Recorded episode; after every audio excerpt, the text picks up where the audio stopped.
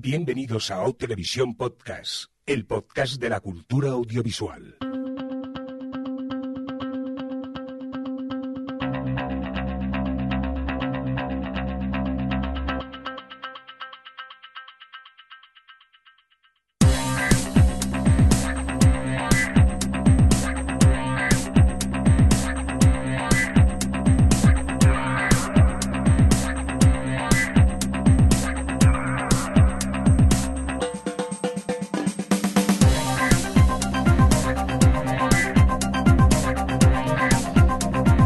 ¿Qué tal? Bienvenidos y bienvenidas a Televisión Podcast, el podcast de la cultura audiovisual. Empezamos en nueva temporada, la que es eh, la, la que hace 11, ¿no, Javi? Ya, ya me he perdido la cuenta, ¿no? 11 temporadas, ¿eso quiere decir que estamos llevamos ya 11 años? Eh, no, llevamos 10. Pero bueno, eso ahora lo contamos. Déjame presentar al equipo. Hola, Javier Fresco. Hola, ¿qué tal? Al otro lado del Skype, desde Madrid. Adri, ¿qué tal? ¿Cómo estás? Bien, me habéis roto la exclusiva de los 10 años. Sí, sí, aparte exclusiva un poco tardía, pero que nos hemos dado cuenta hoy. Déjame saludar a Alex, que también tenemos vía Skype desde Madrid. ¿Qué tal, Alex? ¿Cómo estás? Bien, somos la anatomía de Grey de los podcasts. ya vamos en declive, vamos para abajo, ¿no? No, Eh, que ahora está muy bien Anatomía de Grey. ¿En serio?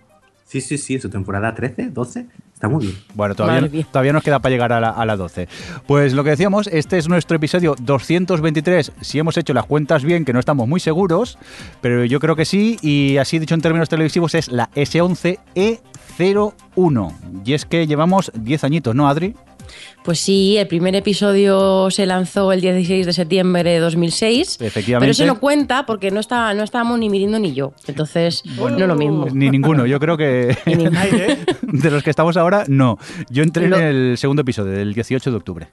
Y, yo- y yo creo que Javi y yo entramos más o menos a la vez, ¿no? En 2008. Eh, sí, lo podríamos mirar en el Excel que ahora he cerrado y no lo puedo ver, pero allí está todo puesto. Si alguno tiene paciencia de mirarlo, lo podríamos descubrir. Yo me acuerdo del primer programa que viene como oyente, Hmm. que dijeron, o sea, pues vamos a hablar con una chica que, que está en Estados Unidos y que sabe un montón, que nos dejaba un montón de comentarios y tal, y la chica habla, habla muy bien y vamos a hablar con ella y tal. Y era Adri. Si eso remito a los oyentes a nuestro especial 200, que creo que comentamos todas estas Sí. cosillas de cuando empezamos, y incluso podéis mover o podéis oír nuestros momentos vergonzosos de cuando empezamos en el, en el podcast. Pero tenemos más noticias, ¿no? Porque hemos descansado, hemos estado de vacaciones, volvemos con las pilas puestas y con alguna que otra noticia más que comentar. Que alguien me dé una pista. ¿Qué noticia tenemos que dar ahora? ¿Algo de aviones? Por ejemplo, pues Y no vamos a hablar del final de Perdidos. No, no, no vamos a hablar del final del de Perdidos. Tenemos una buena noticia y es que si ahora imagino que será un vuelo transoceánico de Iberia, cogéis un avión de Iberia para hacer un vuelo de esos largos, largos, largos, tendréis la posibilidad de escuchar OTV en los aviones de Iberia. De momento, eh, desde principios de septiembre hasta finales de año podréis escuchar nuestro especial de AdFronts y si todo va bien, a partir de diciembre y hasta finales de abril podréis escuchar el especial sexta temporada de Juego de Tronos. Y por cierto, que si lo hacéis y, y mandáis una fotico de la pantalla donde sale nuestro logo, nos haría mucha ilusión. Sí, porfa.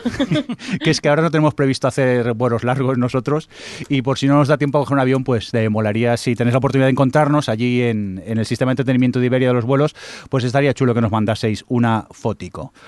¿Qué más tenemos que comentar? Alex, creo que íbamos a hacer un especial que al final mm, se ha ido aplazando un pelín, ¿no? Eh, bueno, sí, habíamos pensado hacer un especial de Stranger Things, pero es que entre unas cosas y otras, que si el verano, la playa, las vacaciones, no hemos encontrado el momento de reunirnos y al final como que ya hacer el especial de Stranger Things como que ya está un poquito desfasado. Así que hablaremos de ella en este podcast, pero De una, de una manera más reducida. así es. Lo sentimos, pero es, es que lo que tiene, nos intentábamos reunir, pero entre que uno está en el pueblo, en otro en la playa, que no tenemos conexión a internet ni nada, era un poco complicado y al final eso, se fue yendo el tiempo y, tuvimos que, que anular este especial. Pero bueno, hoy comentaremos un poco más profundamente, ya que en el último programa que hicimos, no, en el penúltimo, que hablábamos un poco de las series vistas, Javi y yo empezábamos a, a ver Stranger Things, pero al final todo el equipo lo hemos visto y, y la comentaremos. Y Adri, ¿hoy qué haremos? Porque mm, no vamos a hacer nuestro tradicional especial pilotos, pero vamos a hablar de pilotos, ¿no? Sí, porque bueno, pues estuvimos hablando y considerando cómo plantear el inicio de la temporada y como ahora se estrenan tantas cosas que es inabarcable, que ya lo hemos hablado antes aquí, que parece que toda la temporada anterior lo único que hacíamos era hablar de pilotos, hemos decidido no hacer un especial de pilotos mm, así exclusivo, sino elegir los que más nos han gustado y lo que más nos mm, merece la pena hablar y, y ya está. Y luego ya hablaremos de cosas que hemos visto este verano. Así que va a ser un poco mezcla este, este podcast. O sea, vamos a hacer caso al oyente aquel que decía, oye, que si la serie eh, no mola, no hace falta que estéis dos horas hablando de ella, ¿no? Efectivamente. vamos a ir un, pelín más rapidico y luego, pues aparte, refrescaremos un poquito cosas que hemos eh, visto y queremos Destacar. Cosas que destacar. hemos visto. Mira, 11 temporadas y seguimos renovando, ¿eh? Para que luego digan. Nos mantenemos frescos. Sí, sí, ya ves. Sobre- Fresquísimo. Sobre, todo en sintonía, que este año siguen las de cada año. Eh, vamos a saludar a los oyentes del chat, que tenemos mucho invitado aquí por lo que veo, ¿no? Vamos a saludar a dos, porque el resto todos son invitados, que nos han cambiado el, el nombre. Javi, ¿los tienes por ahí? Sí, señor. Cuéntanos. Eh, aparte de, de Fresh, Adri, Mirnido, pues hay varios invitados y detentado que están. Vale. Oye, he puesto mi Hola, de centavo. Perdonad, quería poner mi lindo. Pero bueno, ya, se entiende. Pues nada, gracias a todos. Mira, se acaba de entrar otro invitado 46. Gracias a todos. eh, Ah, mira, acaba de entrar Carlos Cuba, por lo que veo por A aquí. ver, que deja de saluda. hacer live tweeting de él. Es que me ha hecho ilusión. Digo, un día que me va al ordenador y veo el chat, pues aprovecho. Oye, eh, ¿vámonos ya a hablar de piloticos o qué? Venga, va. Pues venga, vamos a cantar. Dale, todos. dale.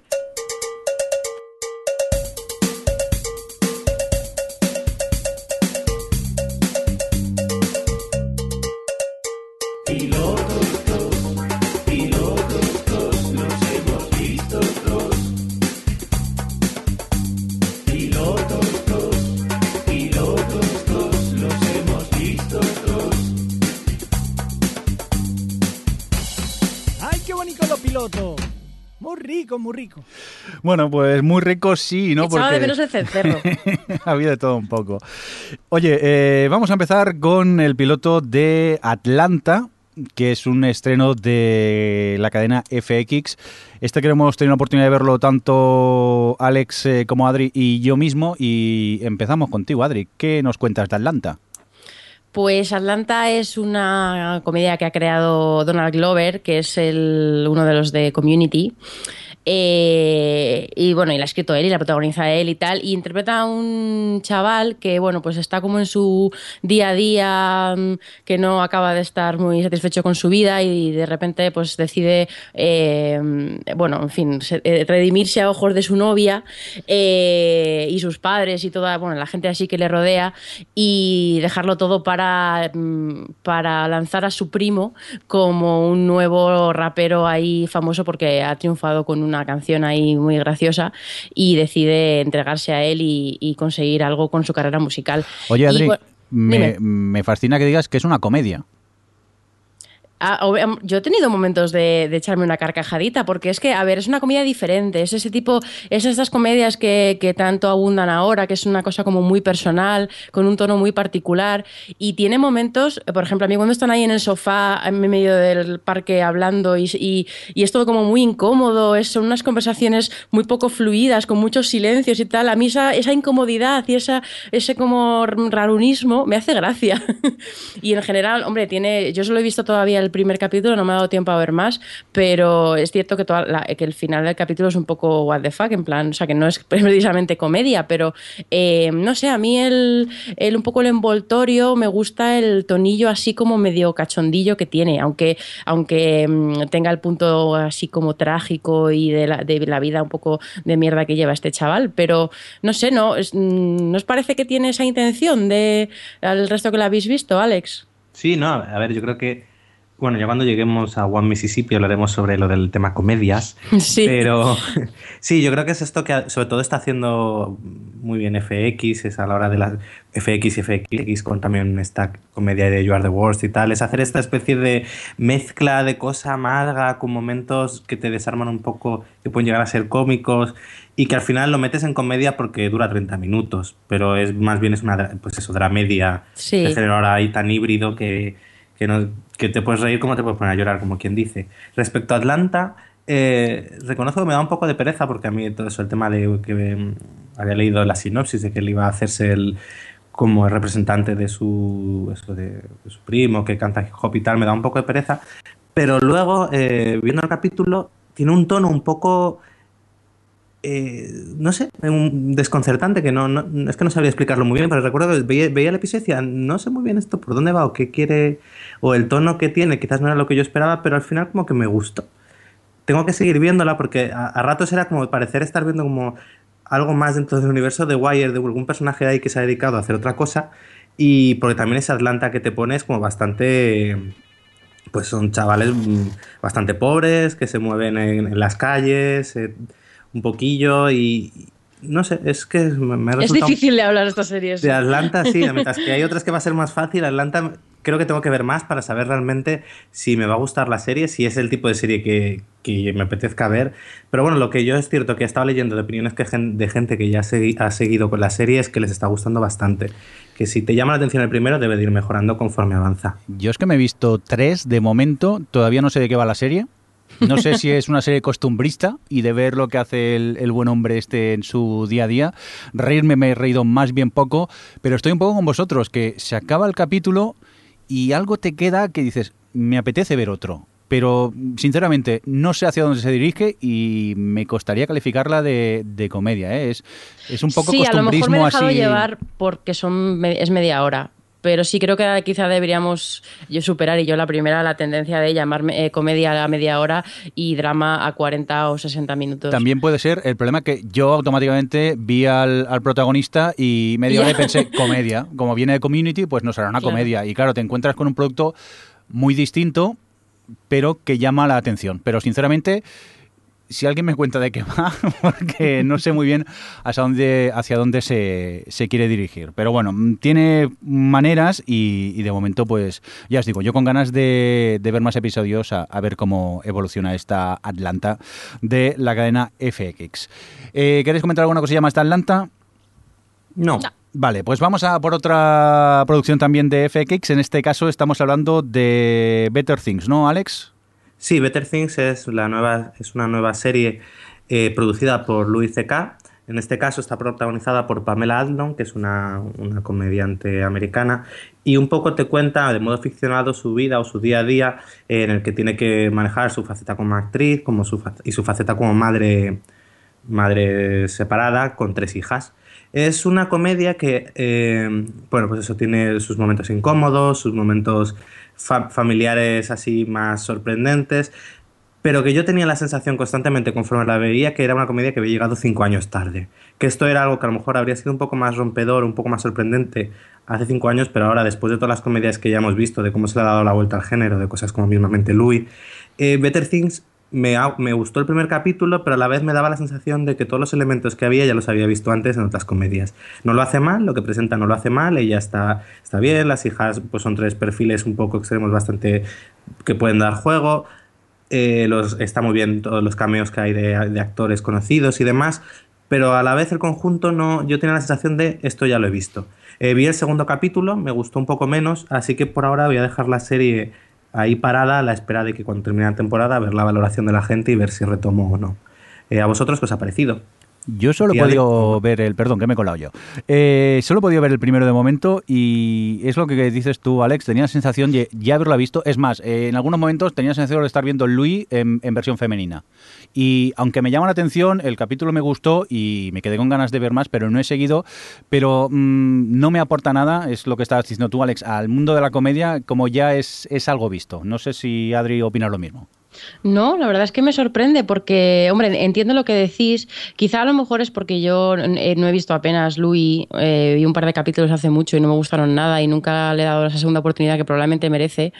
Pero, pero a mí sí que entiendo lo que decís de que, bueno, pues ahora estamos con esta ola de además un montón de comedias autobiográficas o semi-autobiográficas y, y el género ha dado mucha vuelta pero a mí me gusta cuando veo una serie y veo una voz, sobre todo cuando es algo como muy directo y muy sincero y que entiendes muy bien el tipo de, de cosas que te quiere transmitir. Y a mí el, sobre todo la parte de, de, cómo hace el balance de lo, y la importancia que tiene su carrera y cómo afecta su carrera, su faceta como madre eh, y los momentos que tiene sobre todo de las secuencias que son más de la parte de la industria y tal y cómo eso se refleja en la relación con sus hijas, sí que me pareció interesante por cómo las muestra sin, pues, sin, sin, sin ningún tipo de filtro, que sí que es verdad que ya ahora hay muchos menos filtros en este tipo de historias, así que eso, entiendo lo que decís, pero a mí yo sí que he conectado con ella y he conectado con la relación que tiene con sus hijas y el personaje me parece como muy auténtico y bueno, eso lo he visto el primero, así que no, no sé luego cómo evolucionará y si se, se volverá un poco más repetitiva o tal, pero de primeras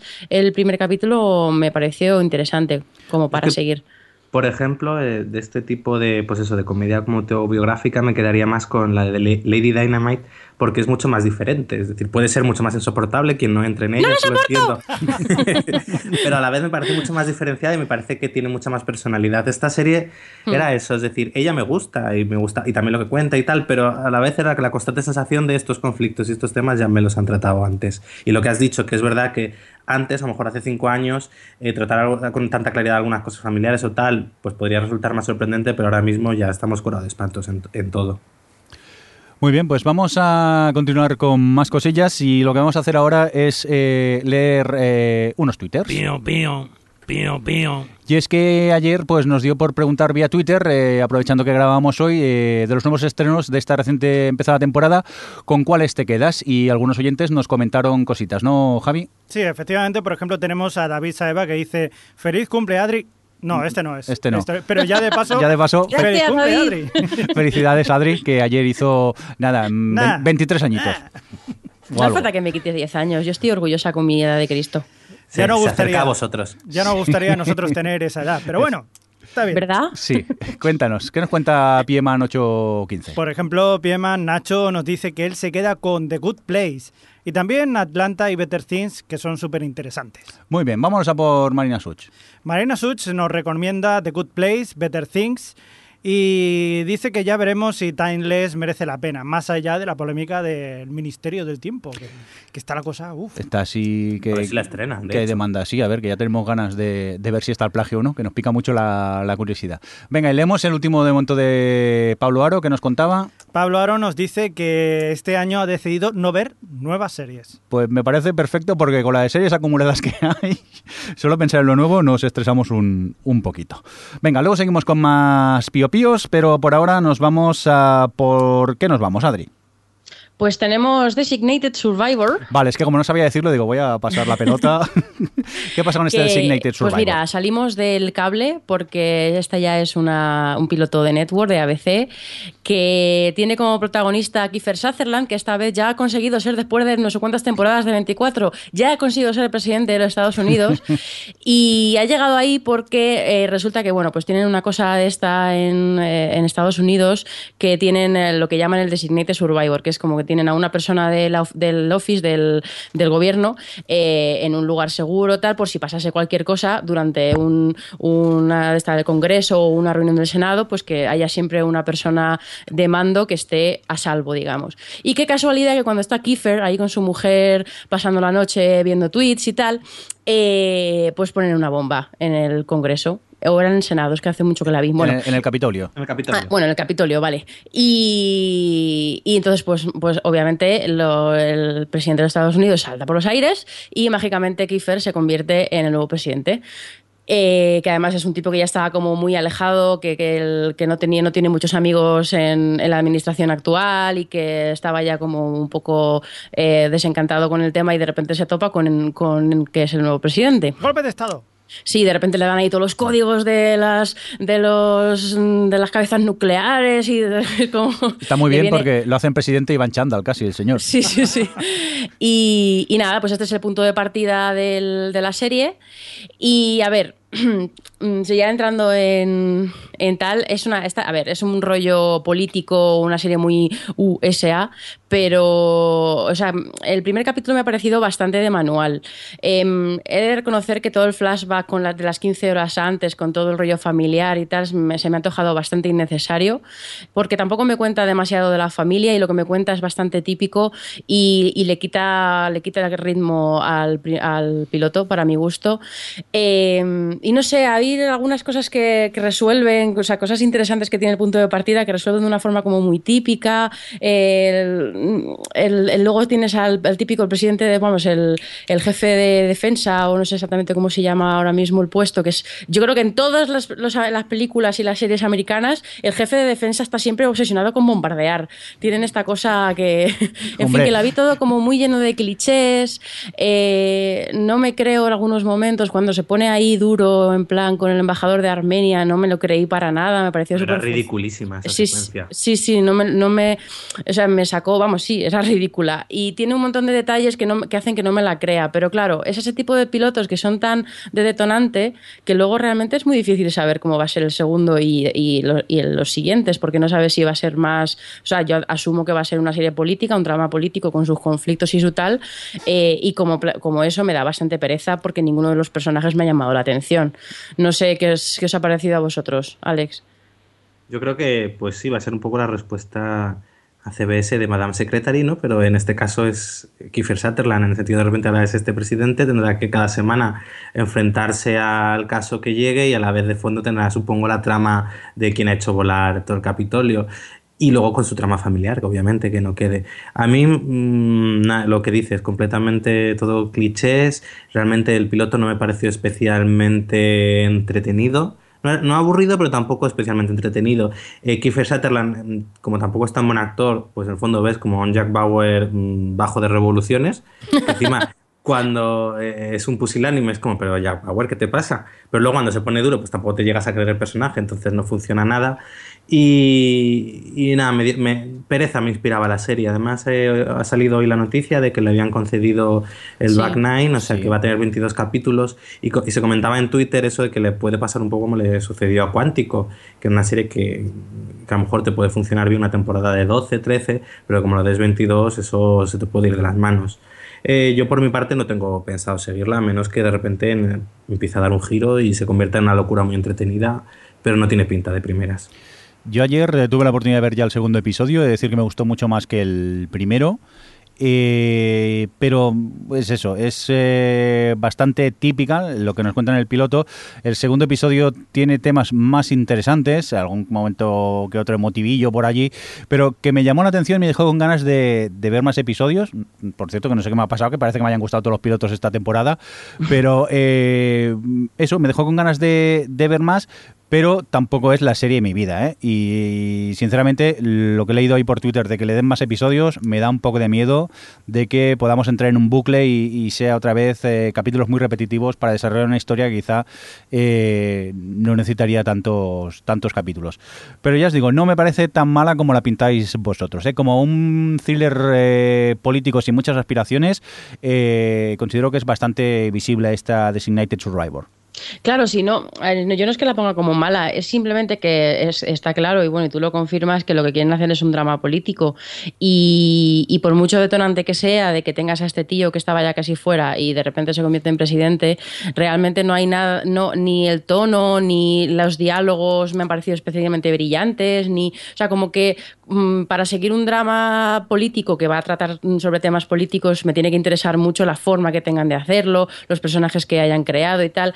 Y con todas las series políticas que hay, desde luego esta no, no brilla en, en ese aspecto. En- Entonces no me llama para nada la atención seguir. No, no es una cuestión de que ya me haya parecido malo, me ha parecido muy convencional y, y, pues poco interesante. Muy bien, pues eh, vamos a continuar, si os parece, con más eh, pilotos que hemos tenido oportunidad de ver en este principio de temporada. Nos vamos a por esta cosa que ha estrenado Fox, medio animación, medio imagen real. Este Sonos Thor, eh, por si no sabéis, es una serie pues eso, que mezcla eh, personajes reales con, con animación. Eh, el protagonista es eh, Thor, un- un- una especie de He-Man, que es el protector de no sé qué isla del Pacífico. Él es un dibujo animado y resulta que tiene que irse a Los Ángeles un poco a, a con- a volver a conectar con, con su hijo, al cual pues tiene un pelín a- abandonado. ¿Y, ¿y qué? ¿Eh, Alex? ¿Qué decimos Pues de esto? esta es de esas que. Mira que este año, como hemos hecho selección de pilotos, digo, bien, me voy a quitar todas estas comedias rancias que, que hemos sufrido otros años. Pues nada, colé con esta pensando que iba a estar bien y me, me pareció un desastre absoluto. Pero un desastre porque veías cómo lo intentaban y no funcionaba nada. no funcionaba ningún chiste, no funcionaba ninguna situación, no funcionaba ni siquiera la, la idea esta de animación, imagen real, que, oye, podía dar para momentos divertidos, tampoco funcionaba. Y, y en general me parecieron 22 minutos completamente desastrosos. Pero desastrosos, no de esto que tampoco digas es tan mala que, que disfruto. No, eh, es que era todo que no funcionaba. No, No, no, nada conseguía salir, ni los gags, nada. Son Me 22 parece- minutos y se hace largo. Bueno, es que es eso encima. Así que no os molestéis en verla. No, yo estoy de acuerdo con Alex. Eh, eh, además, con todo, co- es tal y cual lo ha dicho, suscribo, porque a mí me fascinaba cómo sobre el papel incluso algunos de los chistes podían funcionar, pero luego en, en el capítulo visto, la puesta en escena, el, el tempo que tiene cómico, tal, es todo como, como grillos, grillos todo el tiempo yéndose. o sea, ni una sola, era típico que te esbozas una sonrisa, ni una carcajada ya, ni muchísimo menos, pero es, es el, el ejemplo perfecto de una comedia que a lo mejor lees el guion y te parece graciosa, pero luego vista no funciona. O sea, es- no funciona absolutamente nada. Y, y, en fin, yo tenía, yo tenía curiosidad porque además es una de las dos series que tienen este año Phil Lord y Chris Miller, que son dos directores que, y creadores que a mí me gusta mucho todo lo que hacen siempre, es, hacen todo comedia. Y, y, joder, me ha decepcionado un montón. Pero vamos, tienen los días contados porque en el segundo capítulo cayó la audiencia un 50%. Así que, por Mirad- mucho que ahora ya no cancelen series, esta no la veo yo mucho futuro. Mirar que yo soy de ver comedias de 20 minutos por malas que sean y esta es un gran no directamente. Se me hizo eterno esos 22 minutos y estoy con vosotros. Es que no me hacía nada gracia de lo que me, de lo que me contaban y, y estaba deseando que se acabase el episodio ya para no decir que lo he abandonado, pero se me hizo muy cuesta arriba y, y allí estaba en Hulu el segundo para ver y directamente lo, lo he descargado.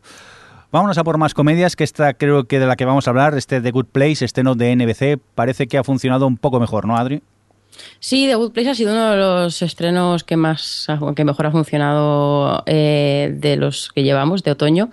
Y esa nueva serie de Michael Schur, que es el creador de pues cosas como mm, The Office, Parks and Recreation y este tipo, la de Brooklyn Nine-Nine. Y tiene como protagonista a Kristen Bell es una mujer que se muere y va al cielo, bueno, va al, al, sitio a donde van las personas buenas, las personas que durante su vida han hecho cosas buenas y tal, y han ido sumando puntos eh, positivos. Y cuando llega allí, pues se encuentra con Ted Danson, que es el que hace de su guía un poco en este, en este buen sitio, el sitio bueno al que va. Y bueno, pues enseguida mm, te cuenta o se confiesa que realmente se han confundido y ella no es quien creen que es y realmente es una persona que no era... Ella se llama mediocre, pero bueno, que eh, precisamente no encaja con el resto de, de, buenas personas que hay en ese sitio.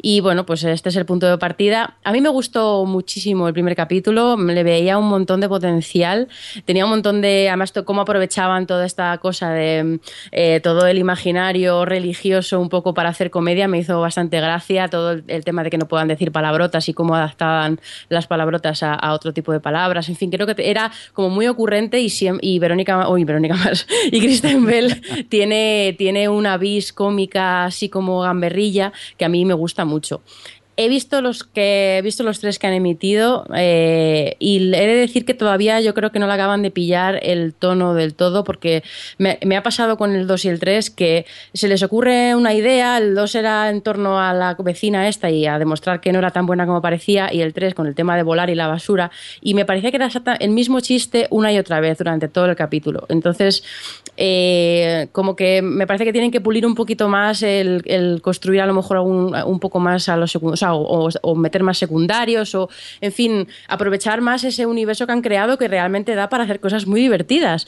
Pero, pero bueno, de momento me la quedo porque creo que, que si se van haciendo un poco al tono y van introduciendo más personajes puede molar mucho. Pero de momento le falta ahí como un, un, un último golpecito. No sé qué os parece a vosotros. Yo es que el problema que le veo que la serie me mantiene el interés por su protagonista. No sé si fuera protagonizada, protagonizada por otra actriz, me llamaría la atención porque es que lo que me cuentan me aburre un pelín. No sé si os pasa a vosotros también, que, que se mantiene por el personaje de, de ella o, o, no, o sí que os gusta en general, Alex. Yo co mm, coincido bastante contigo en el sentido, bueno, con, con Adri, en que el primer capítulo me gustó mucho y luego Sí. en el segundo y tercero me faltaba algo. Y ese algo para mí por ahora lo compensaba Kristen Bell. Me parece que tiene una, es una vis cómica muy buena y me resulta muy divertida, pero luego el, el capítulo en sí se me hace hasta un poquito aburrido en, algunas, en algunos momentos. Creo que ahí la clave es lo que ha dicho Adri de que empiecen a dar entidad a los secundarios, los secundarios empiezan a funcionar y al final, oye, mi- mi- mismamente pensar solo en Parks and Recreation, que no funcionaba en la primera temporada, le ajustaron, le ajustaron a todos los personajes un poco y de repente era maravillosa. Y en sí, tampoco eh, la trama era una mujer que llevaba el departamento de parques y recreativos, es decir, que eh, yo creo que si el escenario encima está bien, solo tienen que currarse a unos secundarios que por ahora no, no me parecen nada interesantes y nada divertidos. A ver, siempre hemos dicho lo mismo, que a las comedias hay que darle unos episodios para que se vayan asentando, pero esperemos eso, que lo que dices tú, que acaben de pillar eh, ese toque a los secundarios y, y mejore mucho más, que aunque sin ser mala, a mí, no sé, me esperaba mucho más de ella quizá. Añadir además que em, se estrenó muy bien de audiencia, pero porque iba- eh, la estrenaron justo después de La Voz. Luego cuando ya la pusieron en su, en su horario habitual bajó bastante. O sea que a ver también luego la duración de la serie. Bueno, pero es una que, que está- además he estado junto, justo mirando cómo iban las series que íbamos a comentar. Eh, luego como que gana mogollón eh, cuando le sumas el más 3 y el más 7 y estas cosas. Pero, pero de todas formas, mirando los datos y tal, y mirando lo que pasó el año pasado con, con las series, eh, realmente importa ya, o sea, por supuesto que importa, pero, pero no me preocupan tanto los datos iniciales de las series. Es, una cosa buena que ha venido con, con este cambio de mercado, que las cadenas, sobre todo las networks, que son las que más nerviosas se ponían enseguida, tienen como más paciencia. Eso sí, para renovar, vamos, se han puesto a tope, porque han renovado un montón de cosas en esta, en esta semana. Sí, es decir, con un capítulo, el dar temporadas completas con un capítulo no lo veíamos antes. Hmm. No, la verdad que están muy espléndidas las cadenas, ¿eh? renovando o dando más capítulos a, a las series. Oye, momento para hacer un parón en eso de los pilotos y vamos a leer unos pocos más Momento, Javi. pío pío. Y ahora Javi nos lee algún que otro pío pío de los estrenos, a ver la gente, nuestros oyentes, qué es lo que destacan. Por ejemplo, Bea Cubo, eh, arroba BABCN, eh, nos dice que está maratoneando Gilmore Girls y solo ha visto This Is Us. Y dice que, escucharé, que escuchará el pilotos eh, este Hmm. para ver qué más ve. El pilotos casi. Tos, casi tos, este casi tos. especial de pilotos casi tos. ¿Qué más, Javi? Uxama, eh, es decir, Marisol on the Rocks, eh, Sí. dice, uff, año flojo, This Is Us, Victoria, que no sabe si cuenta, y a falta de ver eh, si Westworld está al maravilla. The Good Place ahí anda en el aire. Muy bien. ¿Y con quién acabamos, Javi, este bloque? Acabamos con Hexu73, eh, Jesús Herrera, que dice, a mí me ha gustado mucho lo que plantea Pitch. Tiene una prota muy carismática y si pulen un poco el guion, tiene potencial. Muy bien, pues eh, ya que Jesús nos comentaba Pitch, vamos a comentar este estreno de Fox que hemos eh, visto Adri y yo, ¿no? Adri, sí, venga, cuéntanos. ¿qué, qué nos cuentas de Pitch? Pues Pitch es la nueva serie de Dan Fogelman y tiene como protagonista a una chica que, mm, que se convierte en la primera mujer eh, pitcher de un, equipo de, de béisbol americano. Y bueno, pues lo que de los, de los San Diego Padres, Padres.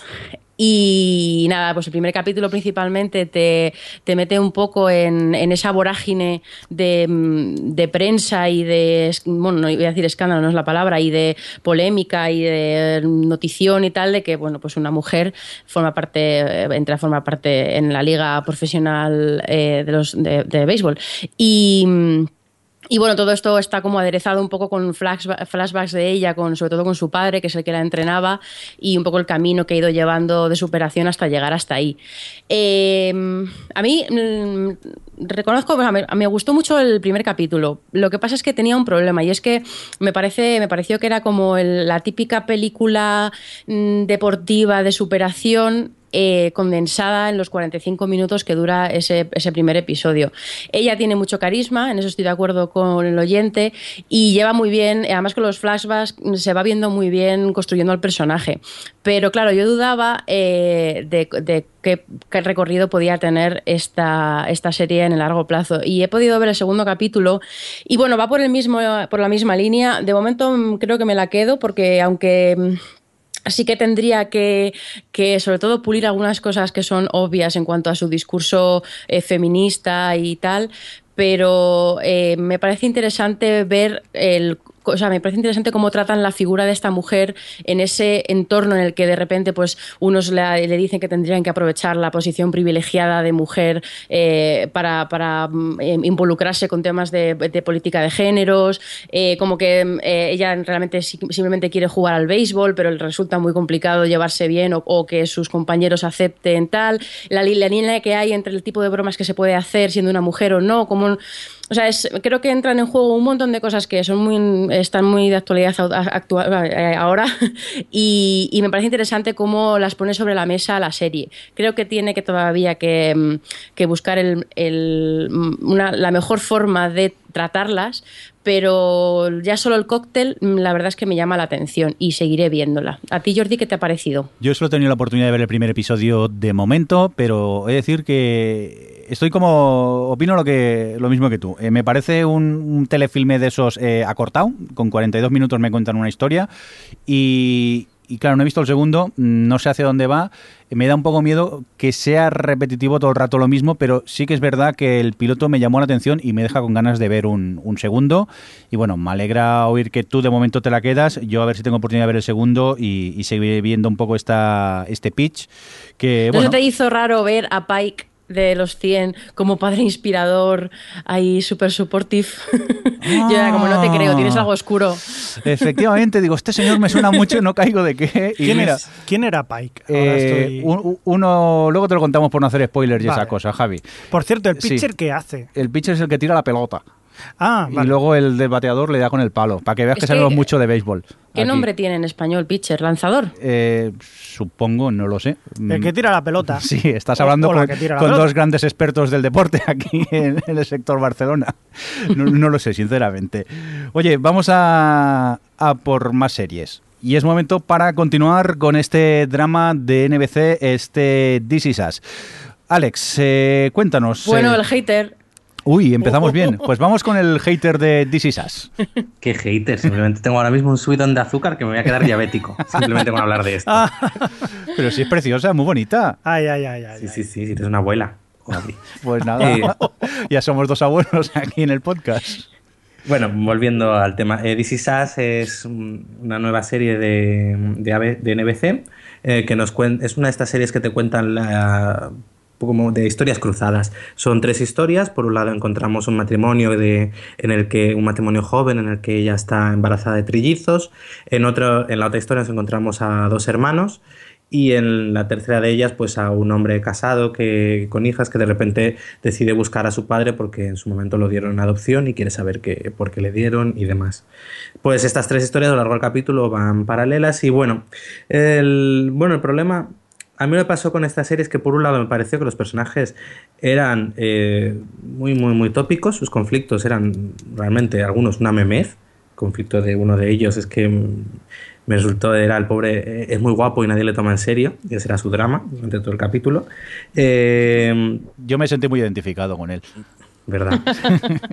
y, y luego los personajes, eso, me parecían eh, realmente bastante vacíos, no les veía yo más allá del arquetipo que, que planteaban en el piloto. Y el tono era, pues eso, el- al final es una serie familiar, pues todo muy, muy azucarado, muy bonito y, y muy buen rollo para sentirte bien. Eh, no, no me aportó nada, no, no me, pa- me pareció que le faltaba garra al piloto, los diálogos eran súper impostados y súper típicos, él mm, tiene algunos discursos de vergüenza ajena, de lo chorras y moñas que son, y nada, no me gustó nada. Pues nada, habló el hombre sin corazón. Adri, ¿tú qué? A mí sí me gustó. Eh, a ver, estoy de acuerdo con Alex en, en que el tono es mayormente bastante moñas Sí.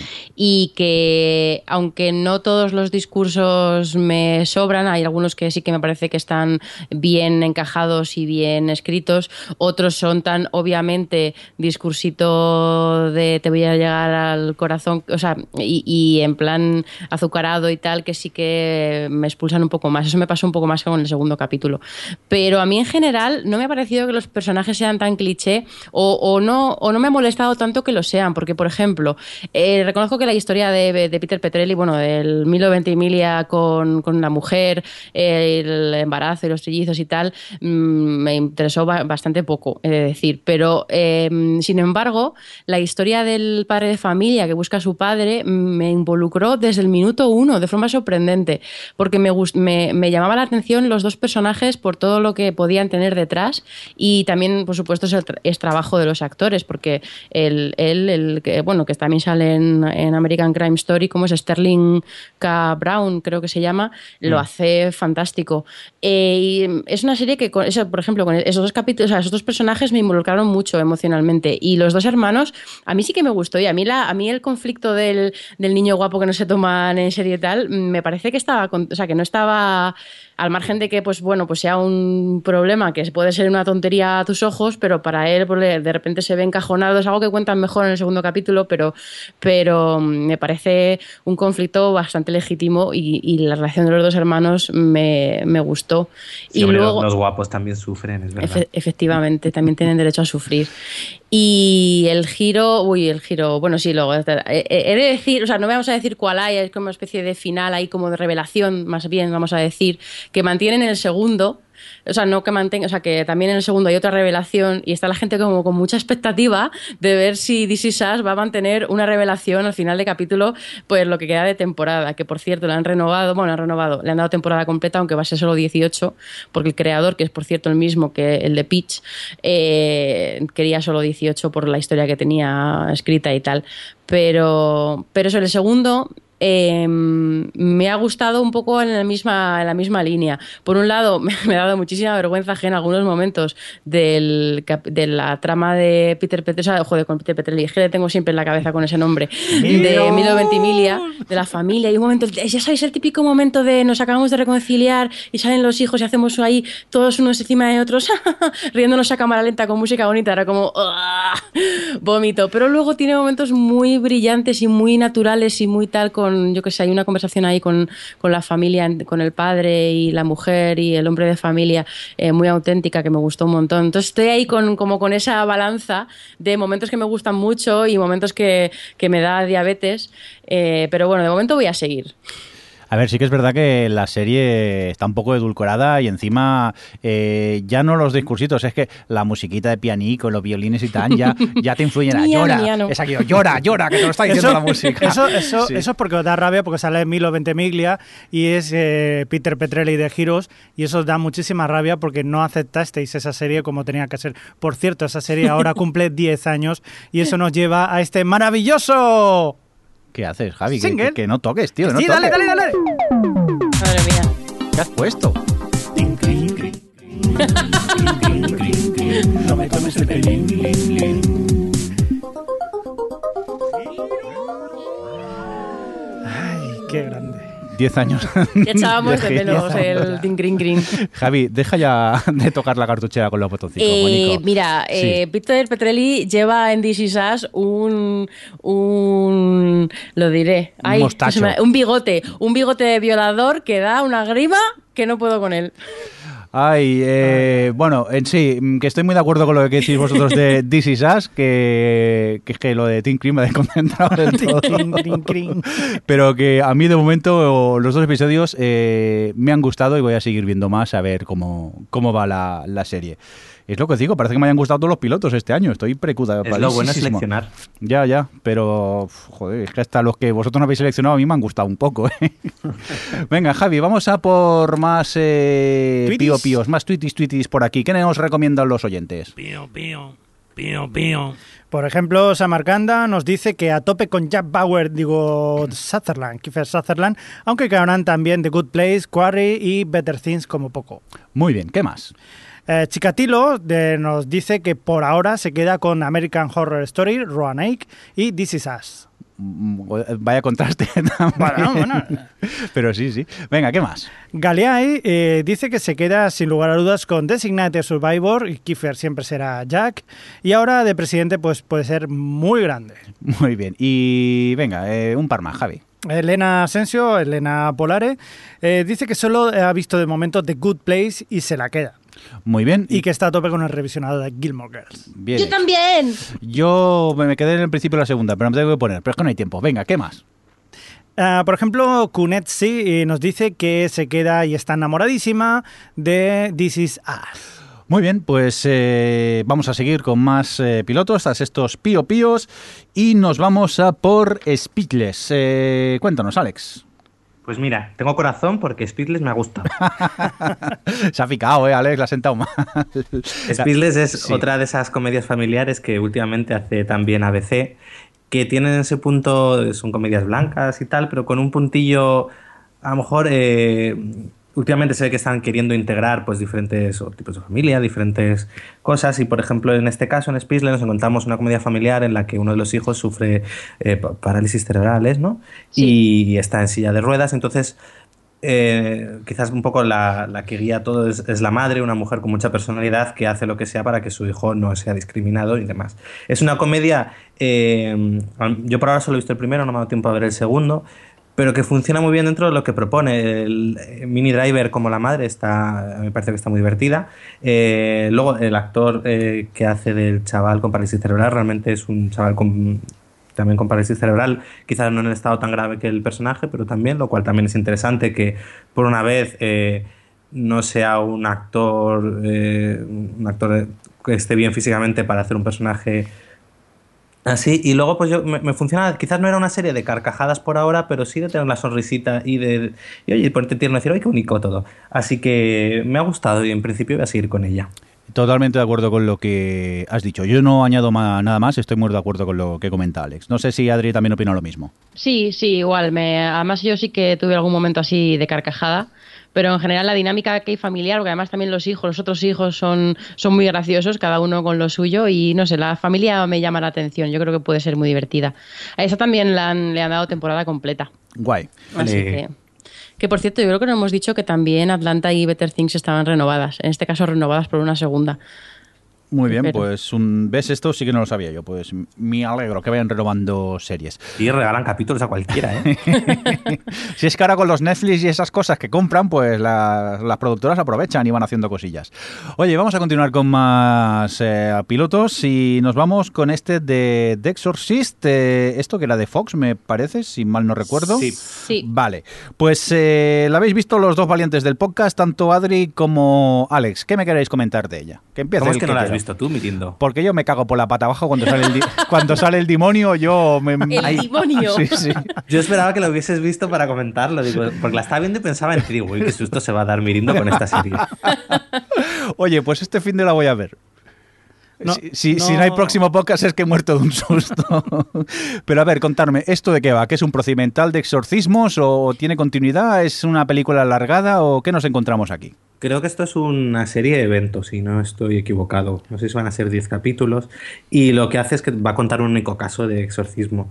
Eh, estuve leyendo además el otro día una entrevista al, al showrunner de la serie y dice que no es un remake de la película del exorcista, sino que sucede un poco en el mismo universo con con a lo mejor un punto de partida bastante parecido, pero que bueno, van a contar su propia historia, lo cual está bien, porque no puedes hacer un remake de una peli de dos horas en, diez horas. En este caso nos encontramos también un poco el conflicto de fe de un cura, eh, que de repente se, eh, se encuentra con una familia en la que parece que en esa- familia ha habido una posesión. Eh, en esa familia la madre, que es Gina Davis, que por cierto, bueno, tiene la cara, está menudo circo de cara se le ha quedado. Está Gina Davis, que es, la, ma- la madre de la familia, y bueno, que tampoco quiero desvelar mucho. Bueno, tiene dos hijas, hay una que está como más encerrada en la habitación y tal, y ahí empieza ella a sospechar de que quizás además escucha ruidos entre las paredes y tal, que en su casa hay un demonio. Entonces va a hablar con Si el tú- cura. Si tuviese Y- mis padres que haberse preocupado porque estaba mucho metida en mi cuarto, me habrían hecho cinco exorci- exorcismos. Perdón, sigue, es que me... No, bueno, y, ese es el punto de partida. Y luego a la vez, eh, pues vemos a otro, a otro cura experto en exorcismos y que también guarda una relación con esta historia. Y bueno, tampoco. Y ya veré el capítulo. Eh, yo creo que. eh, a mí me ha sorprendido, quizás porque iba con unas expectativas tan bajas. Pensaba que, que iba a haber un, pues eso, una se- un procedimental de exorcismos o una serie muy mala. Y me ha sorprendido para bien. Quizás por el hecho de que han cogido, han ampliado la familia, eh, hay nuevos elementos, han hacia el final tiene un giro así que a mí me sorprendió. Tiene momentos conseguidos con los exorcismos, todo lo que se ve, no sé si es en México, está da bastante mal rollo. Y el actor protagonista que le habíamos visto en, en Sense8 como el novio de Elito, de Miguel Ángel Silvestre, está bastante bien, me ha gustado. Eh, a mí me ha sorprendido que no esperaba nada de ella y la compro completamente. Creo que Adri no piensa igual. No, no sé por qué piensas eso. no, a ver, el tema es que mm, a mí como piloto me pareció un buen piloto de presentación de tono y, de personajes y tal. Además, eh, bueno, pues eso, me, me, gustó ahí al principio cómo arranca con la iconografía así más reconocible de la película y tal. Eh, tenía cosas que no me acababan de funcionar del todo, toda esa especie de flashback visión que va un poco ocurriendo a lo largo del capítulo no me parecía que acabase de estar bien resuelto. Luego tiene algunos sustos que estaban más por sonido que por otra cosa. Pero en general me, me, me, gustan los diálogos que tiene, me parece que, que, está bastante bien escrita y como he dicho, creo que eh, es un buen piloto de presentación de todo. Lo que pasa es que no sé si es para mí, porque a mí he de decir que las historias de exorcismos nunca me han gustado, las películas de este, de este rollo. No he visto yo creo ninguna que me haya gustado, ni siquiera El Exorcista me gusta. ¿Te dan miedo, eh, te dan miedo, cobarde? No me dan miedo, me dan Pero, pereza. no, y... ¿El Exorcista la has vuelto a ver de adulta? No, no, Porque yo a mí yo la vi en el reestreno ese que hubo hace pues ya un buen montón de años en cine y no me gustó. Me pareció un rollo y nada. Y la volví a ver hace un par de años y me di cuenta de que es una película muy buena. Es decir, más allá de, de la temática, está muy, muy bien rodada. Así que te Sí, señor. recomiendo Sí, señor. y te animo a que la vuelvas a ver ahora con la mentalidad ya adulta de saber más de cine, porque creo que te va a gustar más de lo que te, de lo que te vas a esperar. Bueno, Porque, quizá, por ejemplo, quizá lo haga, pero... tiene una, una a mí me sorprendió mucho el exorcista que la primera hora no sucede absolutamente nada. Es decir, el exorcismo y toda la, la posesión no empieza hasta la hora, hora y pico. Y aún así, toda la primera hora está tan bien dirigida y construye tan bien la tensión. No, me pare- Te la recomiendo que la veas. Bueno, lo haré, lo haré en algún momento del futuro cercano, pero, pero eso, es que el, tema de los exorcismos nunca me ha gustado, jamás en las películas, y entonces no, como que eso, la, el primer capítulo lo, me parece que está bien, pero a mí no me interesa seguir, la verdad. Eh, me pareció un poco Niña Medeiros lo del ático, pero, pero no quiero, voy a decir otra cosa, pero mejor no lo digo, porque, porque mejor que la gente vea el capítulo. Oye, para un amigo y tal, ¿esto da mucho miedo o no el capítulo? Es para un amigo, ¿eh? A mí no me lo parece, lo que pasa es que, claro, pues tienes, sobre todo todos esos momentos de, de los flashes que tiene con respecto a un exorcismo que, que, hace una persona a un niño, que bueno, pues si te da yuyu y si te dan cosas, pues así que está, está tratado con tensión y te puede dar algo de miedo, pero no es ese tipo de terror de que haya un pasillo oscuro y de repente te vayan a dar un susto porque aparezca algo, sino que es una no, cosa al más... Al final un poco sí, ¿eh? Bueno, con la niña Medeiros, pero no, no sé, bueno, yo es que a mí no, como no me cuesta mucho que me asusten de verdad, pero si eres asustadizo puede que, que sí que te dé, bueno, te dé sustico. hacerme un favor este fin de semana cuando suene el teléfono a las 4 de la mañana cogerlo. que seré vale, yo vale. cagado de miedo y eso. Nos mandan bueno. WhatsApps ahí. Sí. Dios mío, Dios mío. cabrones, cabrones. Oye, una, una curiosidad, aquello como curiosidad. Eh, la banda sonora no estará la canción de, de Mike Sí. Oldfield, ¿no? Sí, que está. sí que está. Ay, qué guay. Michael Field vende los derechos, pero por dos paquetes de No le, pipas. no le ¿eh? queda mucho más al pobre. No sé si he hecho ya cinco versiones de Tubular Bells, o sea que. Como mínimo. Venga, vámonos a por el último piloto así súper destacable. Vamos a hablar de este estreno de Amazon, De esta comedia. esta Comedia. supuesta comedia llamada Comedísima. One Mississippi, que yo sabiendo un poco de qué iba, me dio mucho pereza verla y al final no me he puesto con, con ella. Adri, ¿qué? Mm, De reírse poco, ¿no? Poquísimo, es bastante dura de ver. Eh, bueno, la, la comedia, esta, esta, este dramón de media hora, es, es una serie que ha creado Tig Notaro, que es una comediante americana que, bueno, pues ha, ha sobrevivido. junto, a, junto a Diablo Cody. Sí, Diablo Cody es la guionista. Bueno, y Louis C.K. es, es productor también. También ha escrito, eh, también está acreditado como guionista. Eh, y esta mujer, Tig Notaro, eh, eh, ha sobrevivido, o sea, estoy hablando de verdad, eh, ha sobrevivido al cáncer de mama. Y bueno, pues yo la vi hace, bueno, en la temporada anterior de Amy Schumer, que salía en algunos, en algunos gags hablando del tema y tal. Y en esta, serie, pues su personaje, que también se llama Tig, pues es una mujer que, eso, que acaba de salir de la operación de, cáncer de mama, le han quitado los dos pechos y bueno, pues justo coincide con que su madre, de un trágico accidente, eh, que además todavía era una mujer joven, este, está como en coma y, y, bueno, pues van a verla para desconectarla y se muere y, y ya está. Entonces es un poco toda la serie serie de cómo ella está lidiando con la muerte tan repentina de su madre. Perdonad, pero me ha dado un bajón súper gordo. ya, ya. Comedia, ¿no? Sí, que además estaba muy unida a ella y la tiene como en un lugar muy especial y luego pues ella tiene que superar su, pues eso, de repente todavía no ha sido ni siquiera capaz de mirarse al espejo sin pechos, o sea que tiene, tiene ahí como mucha, mucha rollo para superar. Y, y bueno, pues a ver, es una, es una, es que no iba a decir comedia otra vez, es un drama mm, como muy pausado, como muy hierático. Ella, ella tiene una forma de ser, eh, no, no diría borde, pero tiene un, pues es como... Seca, sí, gracias, es la palabra. Es como muy seca y me gusta porque ha creado ahí como un una especie de universo de personajes bastante peculiares. Ella, ella tiene un hermano que es como pues un poco tirado, no Mm, en fin, vive ahí con su vivía con su madre y está ahí como un poco que es eh, el, típico tirado. Luego el, el- su padrastro, el que estaba casado con su madre y lleva siendo su padrastro muchos años desde que era pequeña, eh, es un tipo como muy frío, como muy muy práctico y muy lógico y no, no muestra ningún tipo de emociones. En fin, son, como una- un grupito de gente bastante particular y a mí me gusta mucho la química que hay entre todos, sobre todo el personaje del padrastro me encanta, porque a pesar de que sea, como he dicho, así como muy, muy, muy práctico y muy lógico y eso, luego tiene sus pequeños momentos de detalle, saben escribir muy bien esos detalles en los que ves que realmente eh, tiene, no está muerto por dentro y tiene emociones y se preocupa por los demás y se preocupa por ella y tal. Y, no sé, a mí me gusta, me gusta mucho, me está gustando un montón, eh, me parece súper dura de ver. Ya he visto tres capítulos y voy muy lento, y eso que solo son seis, pero es que cada vez que veo uno me deja por los suelos. El último que vi, que fue el tercero, me dejó bastante tocada porque, bueno, pues no voy a decir por qué, pero, pero me parece una serie valiente y que habla de temas complicados y con, con mucha honestidad y como muy directa y eso, y, y me está gustando un montón. Lo que pasa es que es difícil decir que te gusta algo así porque es que es, es dura, es dura. Auténtica pero dura.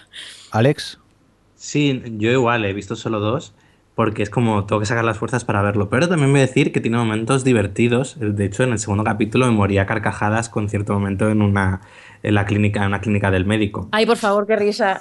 Decir, de repente es, es verdad que sabes sacarte cosas que dices, "Pe- perdona, y me reía carcajadas, pero Y en el luego... tercero también, ¿eh? O sea, tiene- siempre tienes esos, esos detalles. Es decir, está bien por eso, porque tiene algunos momentos que, pese a todo lo- el drama que rodea y tal, eh, pues oye, te consigue sacar alguna carcajada.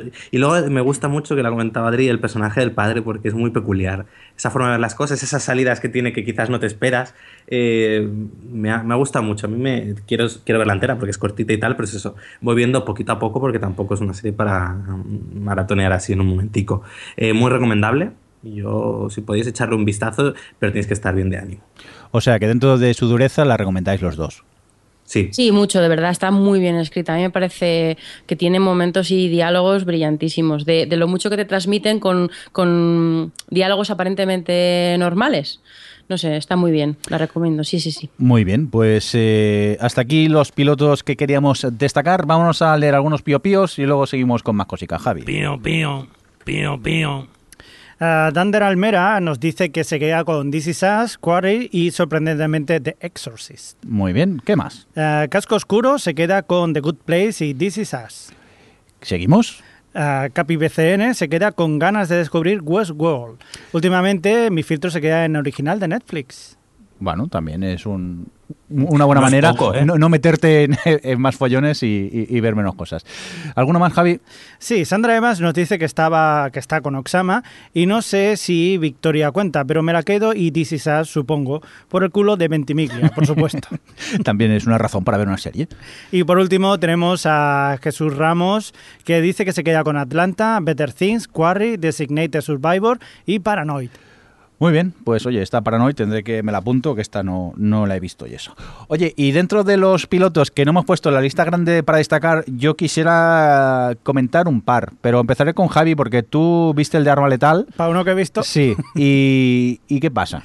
Oye, ¿sabes lo que pasa con Arma Letal? Que, que es una serie que todos conocemos. O sea, quien haya visto las películas sabe exactamente de qué va. O sea, ¿os acordáis de esa pareja de cine de los 80 que eran Mel Gibson y Danny Glover? Sí. Del policía, pues que, que está muy loco, que se junta con él, el, el mucho más sensato que es Danny Glover. Bueno, pues es lo mismo. Es exactamente lo mismo, solo que con personajes nuevos. Y en este caso adaptado a la televisión. 42 minuticos Y pim pam, corre que te corre. de hostias, explosiones y disparos. ¿no? Y ya está, si te gusta el cine de acción, yo creo que esta serie, por lo menos el piloto te va a gustar. Pues- y a mí me ha gustado, ¿eh? Es que yo también lo he visto y me pasa igual que con MacGyver, este remake, esta nueva versión de, re- de MacGyver, este clásico de los 80 que vuelve en este 2016. Pues sorprendentemente también MacGyver me gustó, porque si, si lo ves como lo que es, que es un procedimental de acción, me parece una serie entretenida. Y el piloto lo es mucho. Lo que pasa que ya te digo, no es mi tipo de serie, no es la serie que yo veo normalmente. Pero como algo ligero que un día, oye, quedan por la tele, ah, mira, pues lo, lo ven y, te, y posiblemente te quedes a ver el episodio, porque pasan volando, tienes sus escenas de acción que están bastante bien, francamente, y, y me sorprende, porque yo no me esperaba nada ni de Arma Letal ni de MacGyver, y visto desde el punto de vista de lo que es, que es un procedimental de acción las dos, mm, si te gusta este tipo de series, las veo bastante recomendables, ¿no, Javi? En Arma Letal eh, habrá que ver si los personajes, desde luego, no tienen la química ni tienen eh, la, forma de ser que tenía, quizás porque estamos muy acostumbrados a Mel Gibson y Danny Glover, como decía. Pero bueno, dentro de lo que hay, ni tan mal. Y sobre todo, el, el piloto está muy bien hecho. Está dirigido por McGee, que ya, está, ya estamos acostumbrados a películas de acción suyas. Y por lo menos es bastante entretenido y seguro que os, entre- os entretendrá un montón. Y volveréis otra vez a aquello a recordar lo que era esa pareja explosiva. Vale, y vamos a, comentar rápidamente un piloto llamado After- Aftermath de Sci-Fi Channel, que creo que hemos visto tanto Alex como yo, que diría que opinamos lo mismo, ¿no? ¿A Sí. qué equipararías eh, este Aftermath, Alex? Bueno, yo le equiparaba, tú lo hacías a The Walking Dead y yo a Fear the Walking Dead, por el hecho de que aquí es una familia. Sí. Pero es un, The un Fear the Walking Dead de baratillo, Sí, pero muy es- baratillo, ¿eh? es- no son zombies, en este caso son unos infectados que, que hablan, se vuelven locos, son muy violentos y son muy rápidos, pero no deja de ser como una serie de zombies que han cambiado un poco los bichos, pero... Sí, a mí me recordó, hay un cómic que se llama Crosset, Sí. del guionista de, por ejemplo, Preacher, eh, que realmente te plantea así un apocalipsis de que en vez de volverse zombies o la gente enloquece y se vuelve muy salvaje. Lo que pasa es que el cómic, además de tener muy mala, muy mala leche, es eh, salvaje, no lo siguiente, es muy gore, muy burro. Y claro, aquí la verdad que se queda medio gas en todo. Pero el tipo de apocalipsis o de, pues eso, de amenaza me recordó mucho a ese cómic. Yo decir que cuando empezó la serie, al principio me llamó la atención y a medida que iba avanzando cada vez iba desconectando más y al final ya tenía ganas que acabase el capítulo y, no, es eso, no me deja de recordar una típica serie de zombies que ya he visto, en ese caso con unos eh, malos que, que no son zombies, son más rápidos, pero bueno, que, que no me llaman la atención y sinceramente ves el, el- en próximos episodios y a mí pues, eh, personalmente se me quitaron las ganas de, de seguir viendo más episodios. Es que para ver a la hija adolescente estúpida de una familia que se mete en líos y es perseguida constantemente por zombies, me quedo con Sí. Fear the Walking Dead. Efectivamente, totalmente de, de acuerdo. Oye, pues hasta aquí los pilotos que hemos querido destacar. Hemos visto otros, pero que no merece hablar de ellos. Así que vámonos ya a por nuestro siguiente parte del podcast, que en este caso tiene una bonita sintonía como esta. Cosas que hemos visto y queremos destacar. Cosas que hemos visto y queremos destacar. Cosas que hemos visto y queremos destacar. Cosas que hemos visto y queremos destacar. Me fascina este hey final que anda que no cuesta cuadrar esto. Oye, venga, vamos a ir comentando cosillas que hemos tenido la oportunidad de ver tanto este verano como estas últimas semanas y que queremos destacar. Y empezamos con Stranger Things, que bueno, Javi y yo la comentamos un poquito, pero Alex y Adri también la quieren comentar, ¿no, Adri? Sí, sí, porque nos pilló ya en estando de vacaciones y tal, y bueno, pues cuando yo volví, eh, mm, yo ya llegué cuando había empe- empezado el, fenómeno, ya estaba ahí, era como la serie del verano, y la verdad es que la vi en nada, la primera temporada. Eh, como a mucha gente inicialmente me atrajo todo este entorno ochentero con los niños en bicis y tal, pero realmente con el paso de capítulos mm, mm, le vi, o sea, me parece que es una serie que cuando leo sobre ella o la gente habla sobre, sobre ella, se centra sobre todo en ese factor nostalgia y creo que a mí me parece bastante injusto, porque creo que es una serie que tiene una mezcla mm, muy equilibrada y muy inteligente de, los diferentes eh, frentes que, que- tienen, porque por un lado tienes esta especie de comedia de instituto. eh, tipo eh, este cómo era bueno el de, el de si- 16 velas y John Hughes. eso John Hughes que no me salía. Eh, que luego se transforma en una, una cosa más de, de supervivencia ahí en bosque tal, como que tiene una- un factor de transformación ahí en la propia trama. Y luego tienes por otro lado la pequeña aventura que están viviendo estos chavales y el punto de vista que ellos tienen de cómo están viviendo esa conspiración y esa, ese misterio que hay en torno a la desaparición del chaval. Y luego por otro tienes toda la parte de los experimentos con Eleven y la y todos esos flashbacks que son y, la conspiración en general que tienen mucho de expediente X no sé me- tenía todo una era una mezcla de elementos que me llamaba mucho la atención. Y por supuesto todo ahí el envoltorio yo que soy muy fan de Stephen King y todos los niños que tiene. Además pues eh, era otro otro punto a favor. Y yo vamos a medida que avanzaba los capítulos estaba todavía más eh, enganchada a la trama y- y creo que va de menos a más, o sea, que va creciendo mucho cómo, cómo van como intercalándose todas las tramas hasta que al final ya conectan todas. No sé, me parece que los chavales están estupendos, que, mm, que al principio cuando yo me acerqué a ella ya mucha gente la había visto y vi que había como muchos desencantados o había mucha gente que decía que bueno, pues está bien por la nostalgia o bueno, pues eh, está entretenidilla y tal. Y a mí me parece que es más que eso, que realmente es una serie muy bien escrita y muy bien equilibrada y, y que se ha hecho con, con o sea, que, que no es una cosa de vamos a tirar aquí todos estos elementos y a ver qué pasa, sino que está realmente bien, bien manejada de principio a fin. ¿A ti qué te pareció, Alex? Que tú te acercaste todavía con mucho más A ver, yo la cuidado. vi porque íbamos a hacer un especial en OTV. y, y, de hecho me echaba atrás lo que todo el mundo hablaba de ella, del rollo ochentero, nostálgico, porque a mí no soy especialmente fan de las películas tipo Ete, Unis y esas cosas. Así que en principio iba pensando que no iba a ser mi tipo de serie, pero dije, bueno, son pocos capítulos, la veo y la critico en el podcast. Y sorprendentemente me gustó. Me pareció lo que Toma, decía toma. que maneja muy bien los diferentes, las diferentes tramas, eh, cada una un poco como está en su propia película hasta que luego eh, se entrecruzan todas, que tiene momentos bastante icónicos, lo cual tiene mérito, porque ahora últimamente con tanta serie ser capaz de destacar y, sacar de repente así algún personaje que como creo que ya Eleven es bastante icónica, eh, tiene mérito. Y me, me ha gustado bastante, vamos, a lo tonto. Eso sí, reconozco que ya estoy saturado de ver a los niños de Stranger Things en todos los malditos lados. Totalmente de acuerdo. Sí, ahora sí, Yeah. ¿eh? Yo a mí Y mira que me caían muy bien, ¿eh? Pero... Sí, sí, a mí también. La primera vez, el primer vídeo, el segundo vídeo que sacaron, ahí esos que están ahí como haciéndose preguntas en Jimmy Kimmel, creo que era. En plan, al principio era como qué graciosos son y qué, qué espontáneos. Pero ya ahora es como. Hay que madre mía. explotarlos. Tú compréndelo, son niños, hay que explotarlos. Claro, eso es lo que me da rabia, que al final eh, les están explotando mogollón y ellos, como se lo están pasando tan bien, pues se prestan a ello. Pero sus padres debían de decir, a lo mejor no es tan, tan bueno que estéis aquí, pero claro, eh, eh, cualquier cosa que saque publiques de Stranger Things vuela en Internet ahora mismo. Todavía, después, tantos meses después. Entonces, claro, pues están explotando a los niños todo lo que pueden y me parece lo peor porque están hastiando, efectivamente.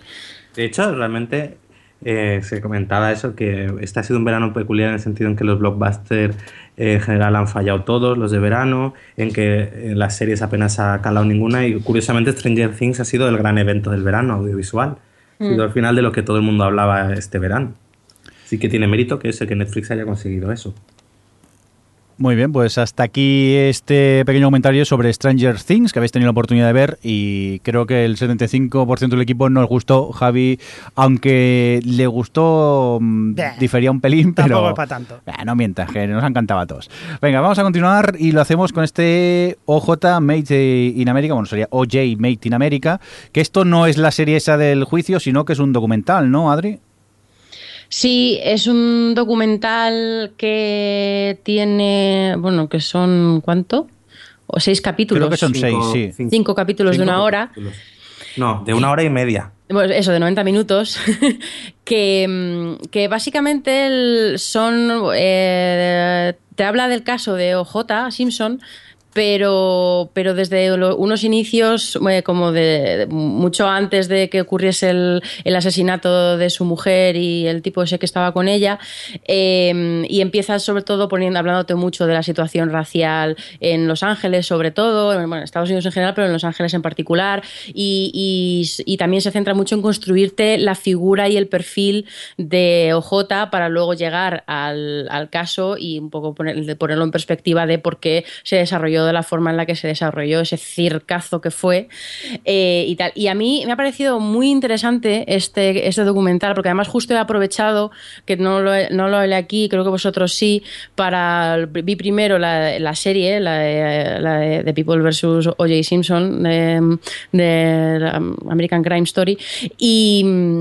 Y luego vi el documental. Y la verdad es que el documental como, como complemento a la serie está muy bien, porque la serie me ha gustado mucho y me parece que, que aborda muy bien los diferentes frentes que, que tiene en juego en, este, en el juicio de OJ y, todo el asunto racial y tal. Pero es que el documental, sobre todo me, me gusta mucho por, el, por cómo te perfila a OJ, porque enseguida entiendes ciertos, ciertos, ciertas respuestas o ciertos eh, comportamientos que tiene él después, cuando de repente todo su mundo se está viniendo abajo, cuando, te has cuando el documental ya te cuenta el tipo de persona que era y que vivía en un con- constante fingir y en un con- constante querer estar ahí arriba y, querer eh, como trascender al hecho de que es negro y que pues, de hecho pasaba total de cualquier tipo de, de, de polémica, de cualquier tipo de, de, mm, de- involucrarse en temas raciales y, esto, eh, que además eso era un momento muy, muy bulle bulle en Estados Unidos con el tema, igual que ahora, que siguen igual, tristemente. Eh, y entonces, claro, le pone tanta perspectiva y le pone tanta, tanto contexto a, la serie que ha sido muy interesante mm, verlo. Y yo lo recomiendo. Es cierto que es, son 90 minutos y, es, y son densos y tal, pero al final se ven muy bien, son cinco capítulos. Y, y si os ha gustado la serie, sobre todo, eh, lo, lo recomiendo especialmente. Yo es que lo que pasa es que la tengo pendiente, pero cuando veo la duración me echa mucho para atrás, ¿eh? Bueno, son películas, pero si te gustó la serie, yo creo que eh, se te van a pasar volando. Vale, Porque vale. además es que es muy interesante, de verdad, porque es un tema ya, ya, ya al, al margen del tema de pues todo este, el, el factor estrella que se va construyendo con OJ, tal, es como muy fascinante. Pero luego todo el asunto del, del- de la polémica racial y del- de la inestabilidad racial que hay en Estados Unidos, que además eso que está tan de actualidad ahora mismo, en rea- eh, después de tantos años, eh, es tan devastador como interesante en comprender eso y, y entrar un poquito más a fondo en, en lo que pasa y en lo que ocurre. No sé, me parece de verdad muy interesante. Muy ¿A ti, bien. Eso Alex, para que, para que te Ah. hagas una idea, el, no llegan al juicio hasta el tercer capítulo. Es decir, tienes antes tres horas de contextualización de toda la situación, de toda la figura de él, de un tema que, por ejemplo, eh, se trata en la serie, pero que no de pasada, pero que no quizás no profundizan tanto como esto los malos tratos por parte de OJ a, a su bueno a su mujer. Y yo igual es que Adri lo ha dicho todo. Eh, recomendable sobre todo si no eso, recomendable sobre todo eso si habéis visto la serie os ha gustado la serie contextualiza muy bien todo lo que se ha visto en la serie porque es verdad que a veces cuando ves la serie te sorprende que haya sido todo tan circo y dices cómo es posible simplemente cuando tú ves el segundo capítulo en el que se ve eh, toda la huida de OJ en el, en el bronco en el coche y cómo todo lo que se va formando a su alrededor con la policía detrás la gente con las pancartas que tú lo ves en la serie y dices vale me lo creo porque porque ha sucedido pero es que es increíble y no, no sé muy bien cómo esto pudo suceder el, el documental realmente te- entiendes por qué. Es fácil, dices, ah, vale, ahora entiendo qué era realmente la figura de OJ para, la- para el pueblo americano. Así que sí, muy recomendable. Pues nada, yo a ver si, ya os digo, a mí de People vs. OJ Simpson me encantó y le tengo ganas, pero me echaba un pelín para atrás el- la duración de esos episodios, pero bueno, otra que me pongo en la pila a ver si consigo ver en algún momento. Vámonos a por más cositas y nos vamos a ir a por la segunda temporada de Narcos, que creo que, por ejemplo, Javi, tuviste la oportunidad de disfrutarla en Netflix, ¿no? Sí, señor. ¿Y qué tal? Pues muy bien, en general muy bien. Sí que hay que decir que esta, el problema de esta quizás ya, ya conocemos a todos los personajes Y quizás sí que es verdad que la primera parte, sobre todo la parte central de la temporada, es muy buena, es eh, brillante, tiene una tensión muy grande y luego pues eh, al final va decayendo un poquito, entra en una etapa mucho más contemplativa de verlo y al final el, el esperado final, que hay mucha gente que se quejaba también cuando la, la propia Netflix lo decía, ¿no? Sí. Que, que se había muerto Escobar y dicen, hostia, pero ¿por qué decís spoiler? Porque es un hecho histérico, histórico. Bueno, pero bueno. la gente a Supe- veces... supéralo, pero Sí, sí, pasó, amigos. Pero sí, sí, me fascinó la campaña de, de Netflix, que era directamente un, un spoiler de lo, de lo Sí, que sí, ocurría. sí, Eh, pero aún ya sí, ese pequeño declive, esa pequeña contemplación que tiene hacia el final de la temporada, a mí me fascinó igualmente. ¿eh? Sí, a mí me gustó también mucho cómo está contado. Sí que es verdad que luego, por ejemplo, ha habido bastante polémica en el sentido de que, eh, por ejemplo, incluso el hijo, el hijo real de, Mm. de- de Pablo Escobar, se, se quejaba un poco de que quizás eh, se les está dando o se está magnificando la, la figura de su padre, como está pasando en muchos otros eh, programas o series o películas que se magnifica la, la- la- la figura de, de personajes de ética un poco retorcida, por así decirlo. Y aquí pues nos encontramos, es verdad, pues un, un personaje como es Pablo Escobar, que verdaderamente buena, buena, hombre, igual buena persona con su familia sí que era, pero que había matado a mucha gente pues también, y eso quizás lo pasa un poco por alto y se centra más en, en el personaje como persona, por Tam- así tampoco lo pasa por Tampoco alto, lo pasa Javi, por alto, Porque ¿eh? sin, sin entrar en spoilers, hay... A ver, ¿cómo lo cuento? Bueno, hay un capítulo que pasa algo y que al final no hay ni música en los créditos, Sí. para no entrar en spoilers, que eso, mm, tela como lo cuentan y lo bien contado que está, que eh, Sí. acabas con un nudo en el estómago y dices, wow, lo que acabo de ver. Exacto, Que es se que- puede- Pero no es que- lo único, ¿eh? No, no. Está, está constantemente, Sí. cada vez que le hacen algo, él toma represalias y, y la- y las toma con el pueblo y con la gente, y encima la gente le sigue apoyando. Mm. Sí, Por eso yo se- cuando llega un momento en el que la gente ya como que se pone un poco más en contra o lo que sea, no sabría cómo de llamarlo, no sé, ya es como, por fin, tío, si no hace más de cargarse a todo el mundo. Pero ta- también en, en Netflix hay un, un documental sobre Pablo Escobar, que creo que son dos episodios, que es bastante interesante de ver porque entiendes un poco por qué la gente estaba tan a favor de él. Porque él también si entiendo, invertía también mucho dinero en los dinero. barrios, sí, claro. Claro, puso mucho dinero a la gente pobre, pero, pero luego se los estaba, le, les da- le daba, le daba igual que muriesen Sí, sí, a, no, a no. cientos. Totalmente. En ese caso él no, no se preocupaba por nada en, en ese aspecto. Yo de lo que dice el, el hijo, que bueno, pues yo creo que hay que cogerlo por, con pinzas, porque obviamente tiene, él tiene su punto de vista particular, aunque me parece interesante, es lo que yo sí que destacaría lo que dice con respecto a toda la parte en la que la familia está acogida, eh, que la ponen ahí, les ponen ahí en un restaurante, o sea, un restaurante, en un hotel de lujo y tal, pues él cuenta que no era precisamente así, que ellos están bastante asqueados y tal. Es lo único que yo diría que en cuanto a cambios, porque digo, bueno, pues no pasa nada, es una dramatización y a mí no me importa que se tomen ciertas licencias. Pero eso sí que creo que a lo mejor puede desdibujar eh, sobre todo el, el papel de la familia y el, cómo le afecta que estuviesen así a, a Pablo Escolar como personaje. Pero, pero lo demás de lo que dice el hijo me pareció muy interesante leer su, su visión. Pero a ver, quiero decir, a mí en la serie me gusta mucho el momento en el que sale la madre real diciendo, no, porque mi hijo era muy noble, muy bueno y tal. Y en la serie te lo pone, o sea, en la- la- el capítulo te lo pone la voz en off de la mujer diciendo esto en contraste con toda la gente que ha muerto durante la temporada, que es como, ajá, es súper buena persona, señora, su, su- su hijo. Bueno, una madre siempre verá a su hijo como, Sí, como- Ya, po- claro. pocas madres van a renegar de sus hijos. Pero bueno, también aprovechando que, que había estado cuando ya acabé de verla, me puse a ver la de eh, El patrón del mal, o sea, Sí, Escobar el patrón es del mal, que la- era la versión colombiana, y debo decir que aguanté dos episodios solo. La verdad que me, me entró mucho la risa. A Eso mí- lo ha visto Alex, creo. Sí, Sí, aquí iba yo a... yo he visto 6 o 7 episodios y no me disgusta. Lo que pasa que como son, no sé si 100 o algo así, me echó un poco para atrás. Pero Y Alex Sí, la había la comentado, ya la había recomendado tú aquí en el podcast. Sí, a ver si en la versión de Netflix son 80 nada más. Eh, voy por el 22, creo. No, a ver, eh, es distinto, es un tono distinto, un ritmo distinto, pero no por ello creo, no creo que sea para nada una mala serie. Creo que cuenta, lo que hace es que cuenta mucho más detenidamente todo lo que pasa con Escobar. Yo cuando empecé a ver Narcos, en tres capítulos te habían contado ya su ascenso, cuando la serie se va tomando su tiempo vas entendiendo por qué va entrando en política, porque todo lo que va implicando sobre todo también para el país, que es algo que a mí me parece muy interesante. El ver cómo no solo él se cargó gente y tal, sino cómo realmente co- corrompió un país entero. Que es realmente el gran, o bueno, cómo lo pervirtió todo. Entonces a mí me parece interesante por eso, porque se detiene más en todo lo que va haciendo. Pero bueno, es una, al final es una serie colombiana, que no es una serie americana con los medios de, de Estados Unidos. Pero por otro lado está bastante bien lo que cuentan. ¿eh? Yo sí que es verdad que al principio hay un episodio un poco de vodevil, de que llega la mujer, él está con la amante, puerta que se abre, puerta que se cierra, así que era un poco cachondeo. Pero aparte de este episodio, a mí me interesaba y cada, cada vez me picaba más la curiosidad. Lo que pasa es que eso, ves tantos episodios que te echan un, un pelín para, para atrás. Adri, no sé si querías comentar algo. Sí, bueno, con respecto a la segunda de Narcos, Sí. Eh, yo he de decir que esta temporada se me ha hecho bastante mm, cuesta arriba. Eh, la primera me flipó, pero me flipó a niveles que no me esperaba, porque a mí el tema de los narcos en, en cualquier ficción me da muchísima pereza. No, no conecto para nada con ese tipo de historias, no me interesa, salvo que sea algo muy, algo muy excepcional.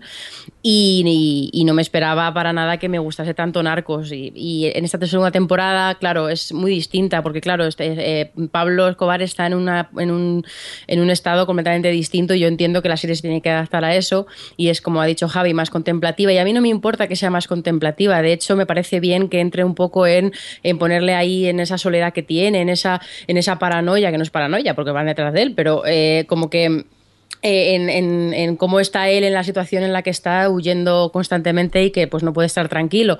Pero me parece que, que- que aunque lo hace bien de primeras, a mí se me ha antojado bastante repetitiva y los cuatro capítulos últimos o así se me han hecho muy pesados porque me parecía estar viendo lo mismo una y otra vez y salvo los momentos puntuales en los que pasaba algo gordo que afectaba a un nivel más general a, la gente de Colombia o, a, a nivel político tal y incluían eh, imágenes reales que es una cosa que me ha gustado mucho siempre de Narcos y esta temporada ha habido menos eh, sí que pues bueno esos momentos sí que me gustaban pero en general se me hacía todo como que me, me da la sensación de que estaba viendo lo mismo ya estaba deseando que le pillaran y le mataran y se acabara la serie. Y yo no creo que siga viendo la tercera de Narcos porque como ya he dicho el tema de los narcos en sí no me gusta y me ha gustado Pablo Escobar porque me, me- fascina el personaje y lo que ha hecho me fascina para mal. Eh, pero pero por ejemplo lo que han presentado los nuevos personajes del cartel de Cali y todos los posibles personajes que pueden tener que ver en la próxima temporada me parece mm, cero interesantes cero carismáticos eh, no no me, no me ha gustado. Y los dos o tres que me gustaban a lo mejor para poder seguir pues bueno por cosas que no voy a contar pero no me no, no, no creo que sigan por, por motivos obvios. Así que al final eh, no, no me llama la atención seguir porque creo que para mí ha perdido un poco su mollo. Pero bueno eh, ha sido ha sido interesante igualmente la verdad ha sido bastante apasionante ver la historia de este señor la historia de Colombia a través de este señor Sí, sí. Oye, pues eh, vamos a cambiar radicalmente de tema, vamos a dejar la segunda de Narcos y nos vamos a por otra producción de Netflix, en este caso la tercera temporada de Boja- Bojack Horseman, que creo que a Adri te ha gustado, pero a A Alex mí me- no. Mm, sí, bueno, Alex, bueno, que nos cuente él que como Sí. ha sido su segundo intento de entrar en la serie, ¿no, Eso, Alex? Pues sí, a ver, yo como ya sabéis en este podcast puedo decir que en serio no me gusta nada, luego lo vuelvo a intentar, me encanta, me enamoro, la veo de golpe y soy el principal fan. Pero con Bojack lo, lo he intentado por segunda vez y me decía la gente que mejoraba, qué tal, y no, no lo he conseguido, me he quedado en el 7. Luego el otro día estaba leyendo en Twitter, no sé quién decía que es que en el 7 empezaba a mejorar. Bien. Lo hacen por trolearte. Total. Pero a ver, yo entiendo, es decir, he visto algunas de las virtudes, supongo que son virtudes que luego se irán incrementando conforme avancen los episodios. De ese punto amargo que tiene la serie, eh, bastante pesimista.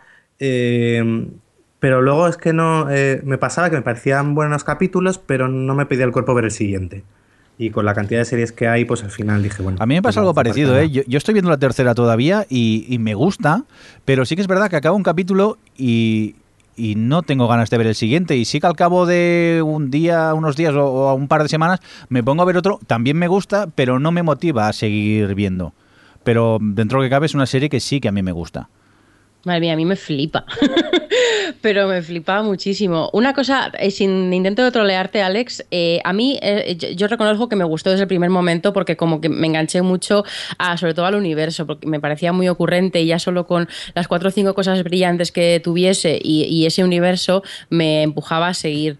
Pero realmente cuando la serie pega el salto son literalmente los dos últimos de la primera temporada. Mira. O sea, lo sé, lo sé, es, parece una broma, pero porque es que los primeros, de toda la, toda, hasta, hasta esos dos últimos, la primera temporada es como muy inconexa, es como muy rara, no tiene ahí una continuidad eh, real o no, no sé cómo decirlo, o sea, entiendo que no te empuje a ver el siguiente. Mira, lo único que me, que me gustó mucho que no sé si es el cuarto por ahí, que es en el que se centra en la, en la, com- en la niña, la niña actriz que luego ha crecido, con la que Mm. él trabajaba sí, en sí. su comedia. Pues ese capítulo recuerdo que me gustó mucho, y, ja, pues la serie va a estar bien, pero luego el siguiente pues volvió un poco a lo de antes y no... Ya, bueno, pues si ese te gusta, ese personaje eh, vuelve más veces, es un personaje, uno de mis favoritos también, porque es tan trágico, eh, lo de la niña prodigio mm, llevada a la coca.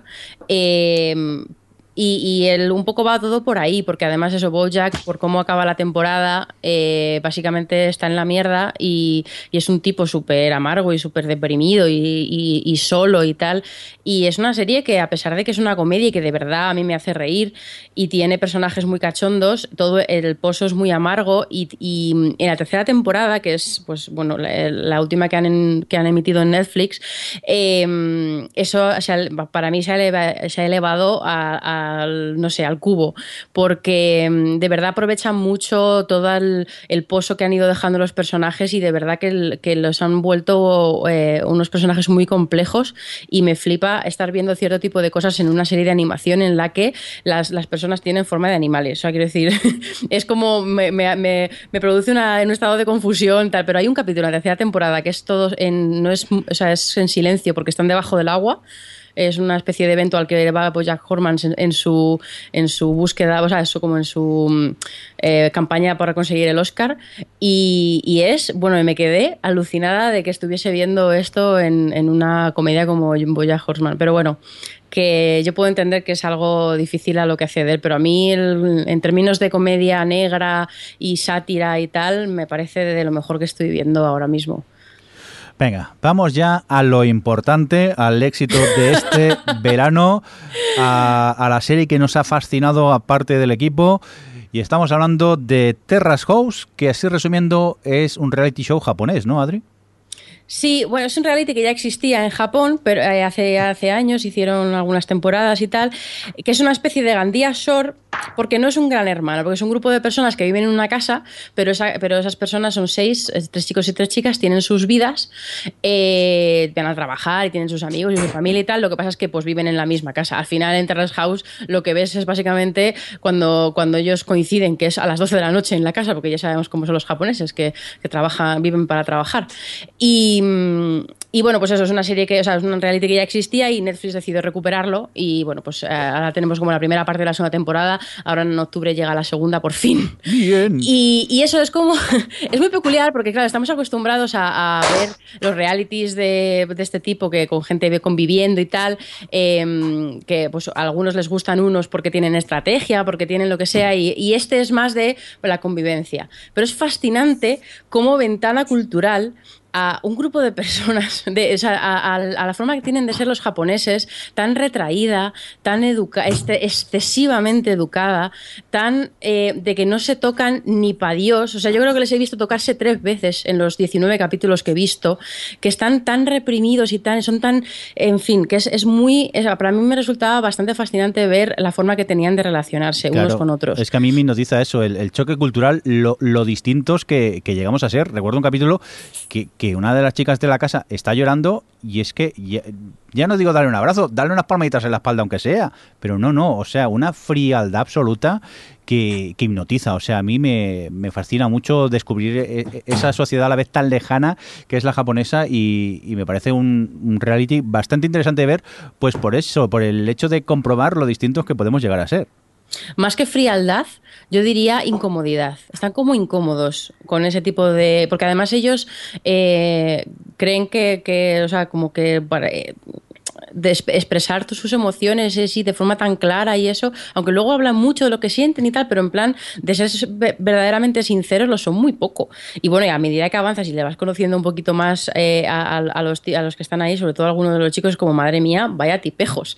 Pero sí, sí, sí, es, es pero y- incluso me resulta interesante porque el formato también tiene, aparte de que tú les veas convivir en la casa, luego de vez en cuando como que eso se pausa y el, el formato sale de ahí y te muestra a un panel de comentaristas que están ahí en el sofá viendo el programa y te lo comentan y son como muy variados. Hay, hay tres mujeres de diferentes edades, tres hombres de, de diferentes edades, que uno de ellos es un niño de 13 años, que dices, perdón.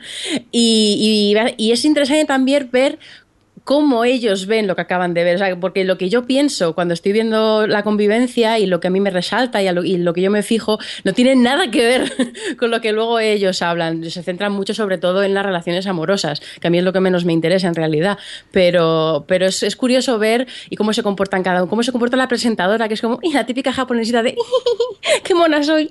Es como, es, es, y luego está, o sea, en fin, es que eh, me, ha, me, ha, resultado, bueno, factor enganche total, eso por delante, y luego muy, muy, muy interesante ver, eh, y también las pocas veces que, que, se llevan las cámaras al trabajo de ellos, y ves también sus dinámicas en el trabajo. Hay una vez, eh, Jordi, cuando va el peluquero y tienen una reunión de trabajo eh, con la jefa de la peluquería y tal, madre mía, qué rarunez todo. Eso es como, no, ¿cómo pueden vivir así? En fin. Yo la, la, la empecé a ver porque tú la comentaste y creo que Alex también, y, y dije, uy, esto es un producto súper distinto que no he visto en mi vida y me enganché, pero de mala manera, ¿eh? que durante una semana solo vi todos los capítulos que había disponibles en, en Netflix. Y luego, no os penséis que es un reality como lo que decía Adri como Gandía Shoro o Gran Hermano, porque, bueno, aquí ellos tienen acceso al móvil, tienen acceso a internet, es más, hasta ven el Les episodio sí, de, de, de, hace dos semanas, a ver qué pasó en el, en el, episodio de hace dos semanas, y se ven ellos mismos. Es más que nada el, el hecho de cómo conviven unos desconocidos porque ellos me fascina, llegan a la casa, no se conocen de nada y no se dan ni la mano. O sea, se presentan, pero como a, a tres metros del resto de, del grupo. Y, y, es algo que culturalmente me, me, me, choca mucho. Aunque sea como curiosidad, si tenéis Netflix, acercaros a ver, eh, aunque sea un par de episodios, pero cuidado que no sé por qué engancha. Van a estar ahora otra, otra Terrace House, sí. eh, Aloha State que no, he intentado buscar información, pero no encuentro. No sé si son japos o no, porque si no son japos, paso. Vale. Si son, van a ser hawaianos, paso total. Pero, pero, sí, pero a ver, se estrena en noviembre, creo. Pues nada, yo a ver si ya llega la segunda, que me dejaron allí con un cliffhanger, que tengo muchas ganas de saber qué si, es lo que Y ocurre. si lo vais a ver solo por los rollos amorosos, no lo hagáis, porque tardan, no lo sé, mmm, 40 citas en darse un beso. a ver, en no... eso demostraba que lo que vemos en los animes eh, románticos es cierto, es decir, que sí. darse la mano ya es el gran avance y el beso, bueno, bueno, bueno. Es como... Hay una chica de las que hay en, en bueno, en las tres en general pues son diferentes, pero hay una de ellas que es un personaje, es, me parece un cliché de lo, del típico personaje protagonista de los ojos, de, las, de los mangas eh, románticos así para chicas adolescentes. Es, me parece puro cliché esa niña, la que, que, va, que va a ser médico, pero luego la forma ella que tiene de ver su vida y de ver su posición y lo que, lo que ella busca para el futuro y la forma que tiene de comportarse y tal, es como, madre mía, es, es lo que leo es verdad, lo que veo en los animes es verdad. Bueno, pues eh, hasta aquí la recomendación de este Terrace House que recomendamos eh, fervientemente todo el, el, equipo. Oye, que quiero hablar de American Horror Story, ¿eh? Bueno, pues nada, que veo al chico con prisas. Venga, cuéntanos esta sexta temporada que parece que, que te has vuelto a enganchar a la serie, ¿no? Sí, bueno, mira, yo American Horror Story solo he visto completa la primera temporada. La segunda, que es la que le gustó a todo el mundo, eh, me quedé a la mitad. Y luego la tercera en el quinto, la cuarta en el segundo. Eh, no, la cuarta ni la vi, eh, la circo no la vi, la quinta vi el piloto, el primero y la dejé. Y esta pues la empecé a ver por la curiosidad de que este año la campaña promocional, en vez de jugó al misterio, a no desvelar cuál iba a ser el centro o, o, lo que, en torno a lo que iba a girar la temporada. Y reconozco que con eso consiguieron picar mi atención, mi curiosidad y me vi el primero y sorprendentemente me gustó. ¿Por qué? Porque creo que se alejaba un poco de ese barroquismo que había alcanzado la serie, que cada vez, a cada temporada era más excesiva, en el que eh, era todo eh, super gay, además, con todas esas divas, esa, ese exceso que tenía, que la, serie lo último que daba era miedo. Y aquí de repente parece como que han depurado todo lo que era la serie, han vuelto realmente a, a, casi a la primera temporada, porque también en este caso también está centrada en una casa, y, y me, me sorprendió eh, dándome sustico y dándome mal rollo. Así que la verdad que estoy muy a favor. Además, creo que tiene un. Bueno, no un problema, tiene. Hay el juego narrativo que proponen, que es básicamente, por un lado, ves a unos personajes que te están contando lo que sucede y luego ves a otros actores haciendo la recreación de lo que te cuentan esos personajes. Es peculiar, entiendo que hay gente que no entre en el juego que propone porque tienes que aceptarlo y tragar con ello, pero si lo haces eh, funciona muy bien y además creo que eh, los guionistas se tienen reservadas en la manga para darle una vuelta a, ese, a esa estructura que ahora mismo tienen planteada. Yo me ha sorprendido para bien y por ahora estoy enganchado. Claro, para mí la clave es lo que has dicho de porque el formato este de como si fuese un reality de con recreación, o sea, un reality no, un docu docu ficción de estas que te cuentan unos y luego tienen las recreaciones, es como me, me, me chocó y me gustó, pero eh, no puede ser simplemente esto, porque si no, no le veo mucho sentido. Tendrán que hacer algún tipo de juego con, con esas dos líneas de ficción que están tratando. Entonces tengo bastante curiosidad de ver eh, por dónde llevan eso. Por lo demás, pues bueno, me da... Eh, a mí me ha pasado lo que, lo que a ti, que, mm, yo solo me gustó y me gustó mucho la primera temporada de American Horror Story y el resto la has ido dejando ya hasta ya la anterior, la quinta ya ni siquiera la vi. Y, y con esta tengo, tengo ganas de, de recuperar eso, lo que me enganchó y lo que me atrapó de la primera temporada. No me ha dado tanto sustico, ha sido el primer capítulo como, bueno, interesante. No me convenció del todo, pero, pero bueno, eh, para seguir sí que me, me, me ca- me cautivó. ¿Tú has visto más? He visto dos, el tercero no lo he visto. Y bueno, supongo que sigue un poco en la misma línea, ¿no? Del, que, que el primero. Sí, el, el segundo, sí. Pues no sé, yo supongo que ya cuando avance la temporada iremos comentando, pero, pero sobre todo me ha, me ha plan- me ha generado mucha curiosidad a ver qué hacen con ese planteamiento de formato. Venga, pues vamos a continuar con más series vistas eh, en este verano. Nos vamos a por la segunda temporada de Unreal, que creo que nos ha gustado a, a- a los que la hemos visto, ¿no, Adri? A mí, a medias. Sí, ¿y eso por qué? Pues porque, a ver, eh, en, el capítulo a capítulo me parecía fascinante, porque es que es una serie que pasan 400 cosas. En cada capítulo hay 400 giros, eh, siete manipulaciones, mm, dos ultimátums. Es como que pasan muchas cosas y está constantemente la serie, eh, en fin, que tiene un ritmo, un ritmo endiablado que es imposible no, no entretenerse y no frotarse las manos con cada, con cada nueva giro que hay. Y los personajes molan mucho y me siguen gustando. El problema es que me ha parecido que mm, esta temporada las tramas estaban bastante más dispersas y que al final algunas de ellas no han llegado a buen puerto. Por ejemplo, todo este planteamiento de que el, nuevo pretendiente era negro y parecía que iban a ir un poco por este, por este, con, con este tipo de trama, pero no, eso se quedó aparcado.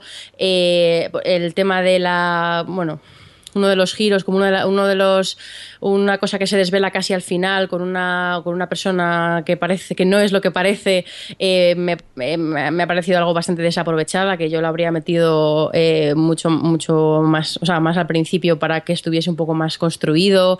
Eh, las idas me parecían un poco contradictorios los personajes, un poco pensándola a la larga, se me caían muchas cosas y no entendía muy bien la continuidad emocional de algunos personajes y tal, pero bueno, al- en, el, en el minuto a minuto me lo he pasado eh, estupendamente como en la primera. Pero, pero no sé, eh, más allá de esa inmediatez, esta segunda me ha parecido un poquito más torpe a la hora de desarrollar las cosas. ¿Vosotros, a ti sí te ha gustado, Jordi? A mí empecé, me costó engancharme, ¿eh? pero a medida que iba viendo episodios, los últimos cinco los, los devoré. Me enganché al final y la disfruté. Te doy razón en lo que dices de que algunas tramas están un poco así cojas, pero mm, tampoco le di mucha importancia a eso. Entré en la serie, en el juego y en lo que me quería contar y al final la, la disfruté mucho. A ver, parece ser que lo que también sucedió un poco fue que la, bueno, en la serie está la creadora, que es la que había sido una productora del programa de Bachelor, y luego metieron a Martin Oxon en la cadena en su momento, para la primera temporada, para que le ayudase a esta mujer, que era nueva en esto de hacer series, a estructurar toda la temporada y a hacer lo que es una serie, que de una, de una idea de llevar la serie no es tan fácil. Eh, para la segunda temporada, Martin Oxon creo que tenía una serie, creo que es para HBO, y dejó, dejó Unreal. tirada. Y entonces eh, esta se quedó en mandos de la serie y quizás yo creo que aquí es donde se ha notado, sobre todo yo, lo que, una cosa que notaba mucho y me molestaba un poco era el racor emocional de los personajes. De repente eh, en un capítulo dos se llevaban bien, en el siguiente de repente se llevaban mal, de repente eran enemigos acérrimos, de repente volvían a estar juntos, era, no entendía lo manejaban mal eso. Y luego también, según leí en algún artículo ah, de la prensa americana, decían que también ese conflicto que había entre Rachel y Quinn era un poco también un reflejo de, parece ser como de, eh, de la guionista de la serie que se había quedado y la que se había ido también estaba como que ahí se reflejaba un poco eso. Eh, yo, bueno, tengo esperanzas en la tercera, en que aprendan un poco de los errores, de lo que no ha funcionado del todo en esta temporada y sobre todo que no baje el, el pie del acelerador porque eso es lo que la hace tan disfrutable y se le perdona lo que no funciona. Pues sí.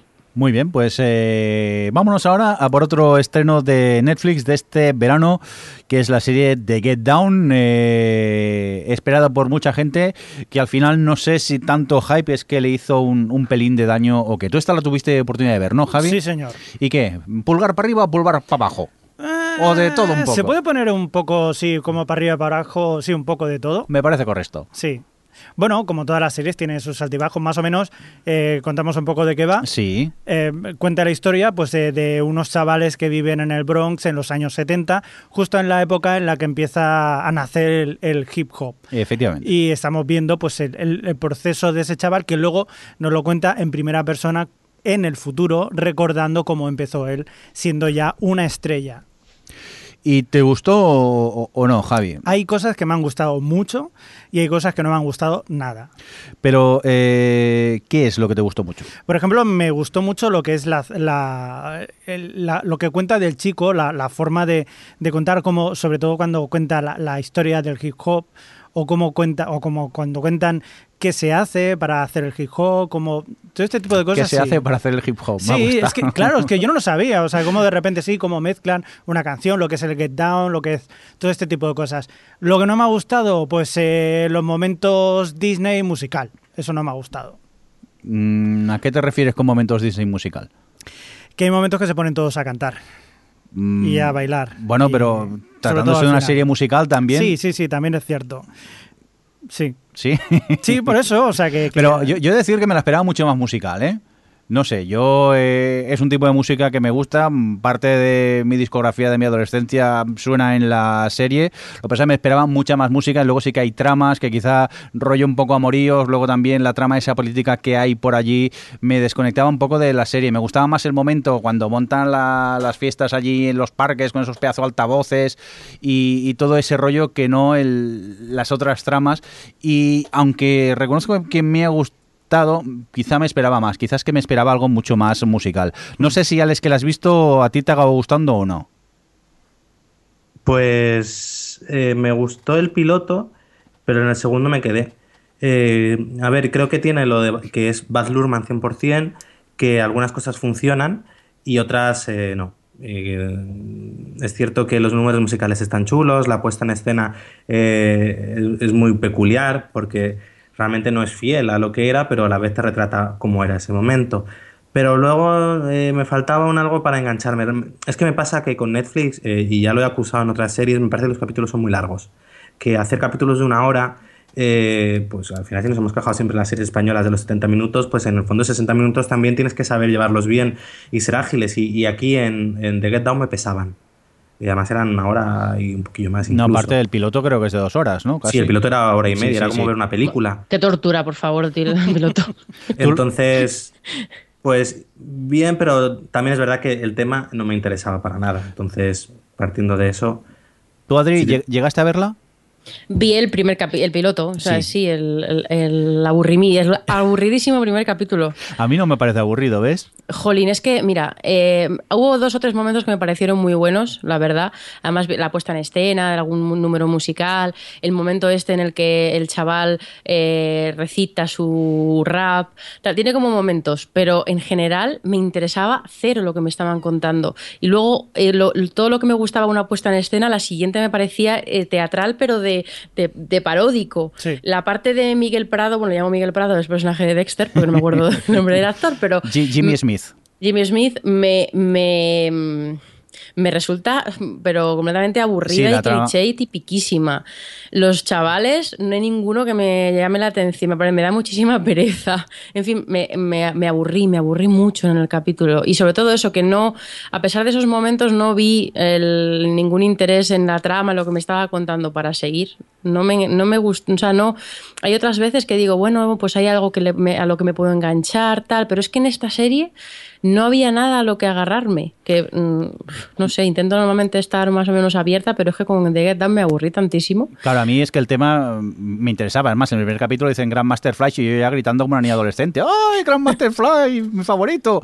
Pero sí que es verdad que hay tramas que a mí mm, no me llamaban para nada la atención. Es lo que dices tú, por ejemplo, la trama política que hay. Quizá The Get Down era una serie que había mucho hype, le teníamos todos muchas ganas y al final se desinfló un poco, ¿no?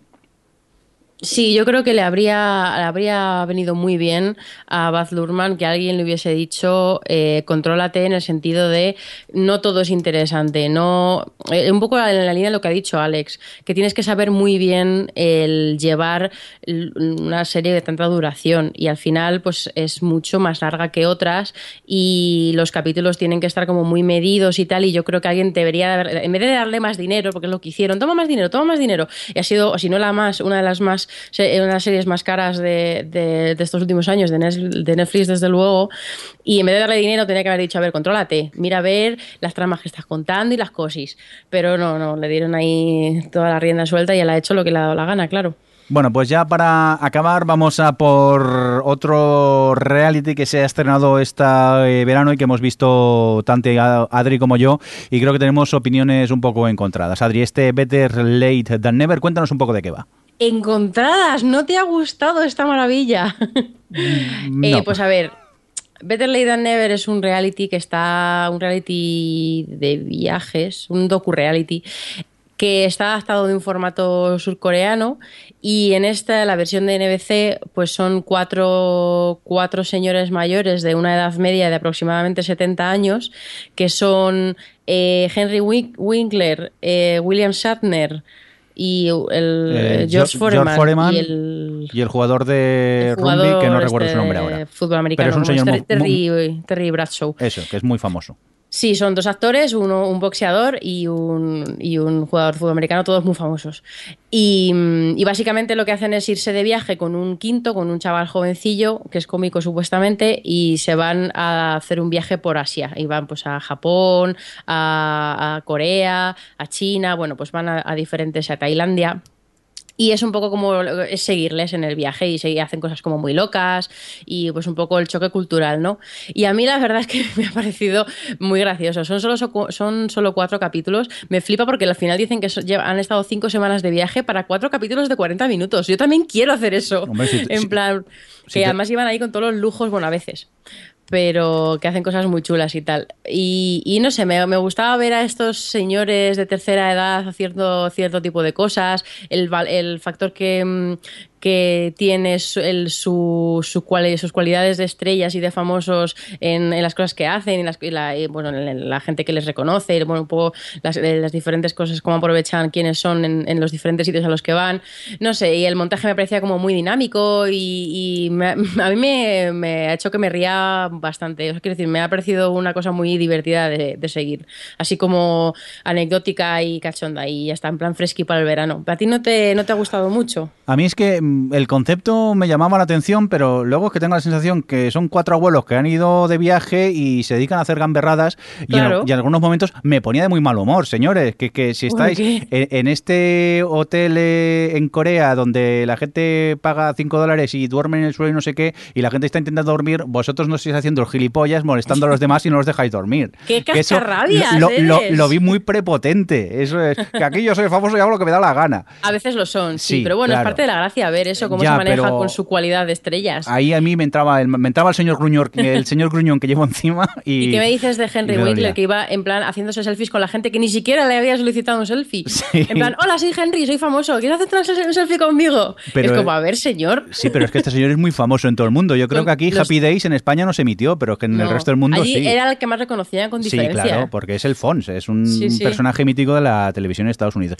Sí que es verdad que tiene momentos que, que me gustan, puntualmente me he reído, pero no sé, cuando leí el concepto me la imaginaba mucho más divertida, ya te digo, hay momentos que la prepotencia de ellos mm, me ponía de muy mal humor. Y bueno, yo no la recomiendo. Yo sé que así a ti sí que te ha gustado, pero a mí ya te digo, eran cuatro abuelos allí haciendo lo que les salía de las narices y a veces me, me entraba a mí la gruñidera y, y- y me ponía de, de- de mal humor, sinceramente. La gruñidera. Pues. Efectivamente, nuevo palabra. Oye, pues si os parece, nos vamos a ir despidiendo, que llevamos ya no sé cuánto rato de, podcast. Hasta aquí esta primera edición de esta temporada, la 11, es decir, ya llevamos 10 añitos haciendo podcast, hay que ver cómo pasa el tiempo. Y este es nuestro primer episodio. Nos vamos. Ahora en breve llega el Festival de Siches y también llegan las JPOT, así que no sé cuándo vamos a poder grabar. Esperamos que en unas tres semanas más o menos, si todo va bien. Si no, estar atentos a, Twitter y a Facebook, que lo iremos iremos comentando. Y, y yo qué sé, vamos a intentar ser más frecuentes que, que el año pasado, pero ya sabéis que a veces el curro y esas cosillas nos complica el, el poder eh, quedar y, y poder grabar. Que nada, que nos vamos, Javier Fresco. Adiós con la manita. Adiós con la manita y adiós a todos nuestros oyentes que han quedado por aquí, que han sido poquísimos Sí. en el chat. A Carlos Cuba y del Centao, que Sí, se han están quedado los hasta el pobres. final. El y- resto se han ido yendo. De Fresh, que ha entrado ahora corriendo. De Fres soy yo. Ah, eres tú, de Frey. Pues. Claro, el fresco. Ay, Dios, no me lo compliquéis tanto, por favor. ¿Qué len- qué- cómo, ¿Cómo cambias por lentaera? Sí, Mir- sí. Mirnido, mirnido. La lentadera, me ha entrado la lentadera entonces. Adri, que muchas gracias por estar ahí. De nada, De nada. gracias a ti. Y nada, eh, Alex, venga, adiós que vas con prisa hoy. Adiós, adiós. venga, y a todos vosotros, un cordial saludo también de quien nos habló, señor Mirindo, y nos oímos, que muchas gracias como siempre por estar ahí. Adiós. Adiós. Adiós. O Televisión Podcast, el podcast de la cultura audiovisual.